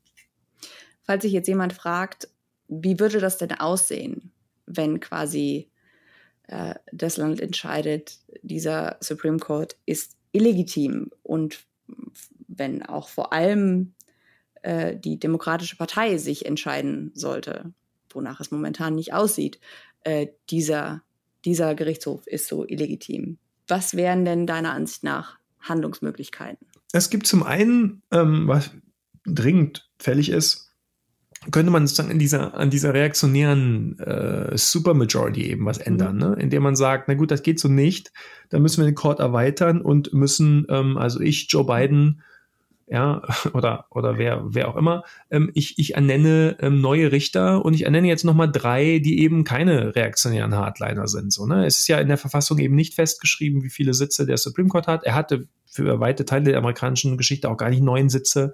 Ähm, also das wäre eine Möglichkeit. Dass man sagt, wir akzeptieren einfach diese, diese Mehrheit nicht und diese Zusammensetzung mhm. nicht. Ne? Ähm, die andere Möglichkeit grundsätzlich wäre, also nicht die andere, sondern eine andere Möglichkeit grundsätzlich, und auch das halte ich für absolut überfällig, wäre zu sagen, naja, wir akzeptieren einfach nicht diese Urteile als legitim. Mhm. Ne? Sollen die sagen, was sie, was sie wollen. Also die, ähm, was die die ungeheure Machtfülle und Zuständigkeit, die dieser Supreme Court, nicht dieser, sondern der Supreme Court insgesamt sich sozusagen so, ähm, ähm, die hat er sich selber auf die Fahnen geschrieben. Das ist nicht in der Verfassung fest, so, so festgelegt, dass der Supreme Court das alles darf, sondern das hat sich sozusagen über die ja, Jahrhunderte sozusagen, ne, so herausgebildet, dass der Supreme Court findet, wir dürfen das alles. Ne? Ja. Das ist aber überhaupt, man könnte auch als, als sozusagen als, als, als, als Exekutive und Legislative könnte man auch sagen, ja, finden wir aber nicht. Wir finden das aber nicht, dass ihr das alles dürft, oder jedenfalls müssen wir uns nicht dran halten. Ja. ja? Ähm, und das müsste man dann eben sagen. Also wenn sozusagen so völlig ähm, so, so, so solche Urteile getroffen werden mit überhaupt keiner, wie gesagt, überhaupt keiner konsistenten Begründung mehr, pure ideologische Machtpolitik, radikal antidemokratisches Projekt, dann sollte der Gesetzgeber oder die Exekutive oder idealerweise beide sagen, das akzeptieren wir nicht. Wir fühlen uns daran nicht gebunden. Das ist sozusagen eindeutig sozusagen stepping out of bounds ähm, und wir halten uns einfach nicht dran. Ja. Wie wahrscheinlich ist es, dass das passiert, Thomas? Pff es ist so gut wie ausgeschlossen. es ist so gut wie ausgeschlossen. Ähm, also vielleicht sind wir damit jetzt dann auch sozusagen bei, bei, unserem, bei unseren Abschlussgedanken angekommen, die so grundsätzlich vielleicht über der Überschrift stehen. Wie geht es eigentlich weiter jetzt ne, mit der amerikanischen Demokratie? Ähm, ich habe das Gefühl, da kommen wir immer so ganz bedroppelt, kommen wir dann immer sozusagen da so am Ende unserer, unserer, unserer Gespräche so hin. Aber ja, was, was soll man sagen? Also das leider, leider, leider ähm, zeigt die die derzeitig nominell sagen, sowohl exekutive als auch legislative bestimmende Partei oder diejenigen, die an der Macht sind in dieser Partei, in der Demokratischen Partei, ähm, zeigen sich nicht bereit, diese Schritte zu gehen, weil sie sie als zu radikal empfinden, weil sie sozusagen die vermeintliche Integrität des, des, der Institution oder des Systems höher ansiedeln als ähm, den Fortbestand der amerikanischen Demokratie in der Substanz. Also sozusagen die, die sozusagen auf dem, auf dem Papier fortbestehende Integrität des Systems wird über die Substanz der Demokratie gestellt. Das scheint mir sozusagen leider bei zu vielen ähm, demokratischen Entscheidungsträgerinnen und Entscheidungsträgern immer noch sozusagen so die, äh, das Hauptanliegen zu sein. Ja, und ich glaube, also falls sich jetzt irgendwie jemand fragt, äh, ja, okay, dieser, dieser dieser Fall darüber, was jetzt die, die Legislative der einzelnen Staaten eigentlich darf, das ist ja noch nicht entschieden und äh, das ist ja, wenn ihr, wenn das jetzt wirklich so radikal ist, wie ihr sagt, wenn das quasi wirklich das absolute Ende der amerikanischen Demokratie bedeuten würde, naja, soweit. Also das wäre ja dann doch ein bisschen zu krass. Äh, ich glaube, da können wir unsere Platte, die wir dann bisher immer aufgelegt haben, äh, quasi nochmal abspielen und sagen, ähm, all diese Entscheidungen, die wir jetzt heute durchgegangen sind, die in den letzten zehn Tagen, nochmal, ne, also das war eine wirklich kurze Zeit, äh, die in den letzten zehn Tagen gefällt wurden, ähm, die alle zeigen, dass nach wie vor gilt, so weit werden sie schon nicht gehen. Und das ist eine rote Linie, die sie nicht, oder, die sie nicht überschreiten werden. Darauf können wir uns verlassen dass man sich darauf nicht verlassen kann. Das halte ich für den gefährlichsten, für die gefährlichste Idee, die da sozusagen so durch den politischen Diskurs schwirrt im Moment. Also ähm, so weit werden sie schon nicht gehen. That's how democracy dies, kann man, kann man da nur sagen. Ne? Ähm, der, der Weg, der Weg hin zum, der Weg hin zur zum, zum Fall der Demokratie ist gepflastert mit Leuten, die sagen, na, so weit werden sie schon nicht gehen. Mhm. Ähm, das, das ist, also wem, wem die letzten zehn Tage das nicht ausgetrieben haben, da weiß ich auch nicht mehr so genau. Ähm, aber weißt du was, ich habe, glaube ich, tatsächlich noch mal so anderthalb halbwegs op na, optimistisch, weiß nicht, nee, optimistisch ist viel gesagt, aber, aber hoffnungsvolle, leicht hoffnungsvolle Gedanken zum Ende. Ja. Ähm, also ganz gegen sozusagen ähm, against our type, sozusagen. Versuche ich, versuch ich mal. Mhm. Ähm, der eine ist, dass, ähm, also nochmal, ne, ich glaube, man hört es vielleicht auch jetzt an uns ist, es ist auch jetzt spät, wir nehmen jetzt ausnahmsweise mal spät abends auf, haben wir noch nie gemacht, deshalb sind wir vielleicht auch beide müde oder so. ähm, aber wir, ich glaube, wir sind auch müde, weil es so eine irre Woche war. Ne? Also sozusagen diese, diese long last week of June, ich glaube, da werden ganze Bücher drüber geschrieben demnächst. Es war so ähm, viel, es war aber, so viel auf einmal. Ja, irre viel, irre viel. Ja. Aber ähm, also anderthalb Gedanken. Der erste ist, die Situation, in der wir jetzt sind, in der sich die amerikanische Demokratie befindet, konkret jetzt mit Bezug auf diesen Supreme Court, hat ja sehr viel auch mit zufälligen Entwicklungen zu tun, mit kontingenten Entwicklungen zu tun. Also wann jemand stirbt und dann da eine Stelle frei wird, ja, ja, da steckt man ja nicht drin. Also das war jetzt ja jetzt mal sozusagen so, man kann sagen, klar, natürlich hätte Ruth Bader Ginsburg unter Obama zurücktreten müssen und zwar sozusagen im, als, als noch die Mehrheit gab, ja. ähm, ähm, jemand Neues zu besetzen. Hat sie nicht gemacht, aber dass sie dann jetzt sozusagen noch unter Trump ähm, verstorben ist, das ist ja kontingent. Ne? Da, da kann man ja, da kann man jetzt auch jetzt nicht im engeren Sinne Nancy Pelosi oder Joe Biden vorwerfen oder so. Nur, nur. Umgekehrt ähm, heißt das eben auch, man muss sich eben darauf einstellen, dass solche kontingenten Momente kommen und muss halt sozusagen über Organizing und Vorbereitung und so dann auch bereit sein, die zu nutzen, wenn sie kommen.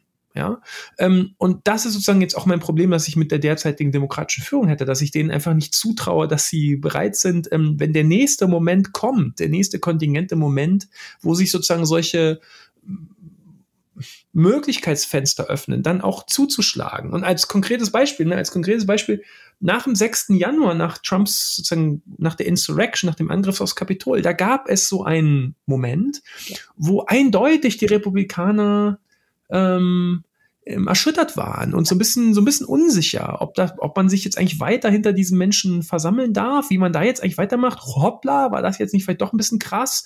Selbst die Fox News Leute, Sean Hannity und so waren so ein bisschen so, uh, was machen wir jetzt?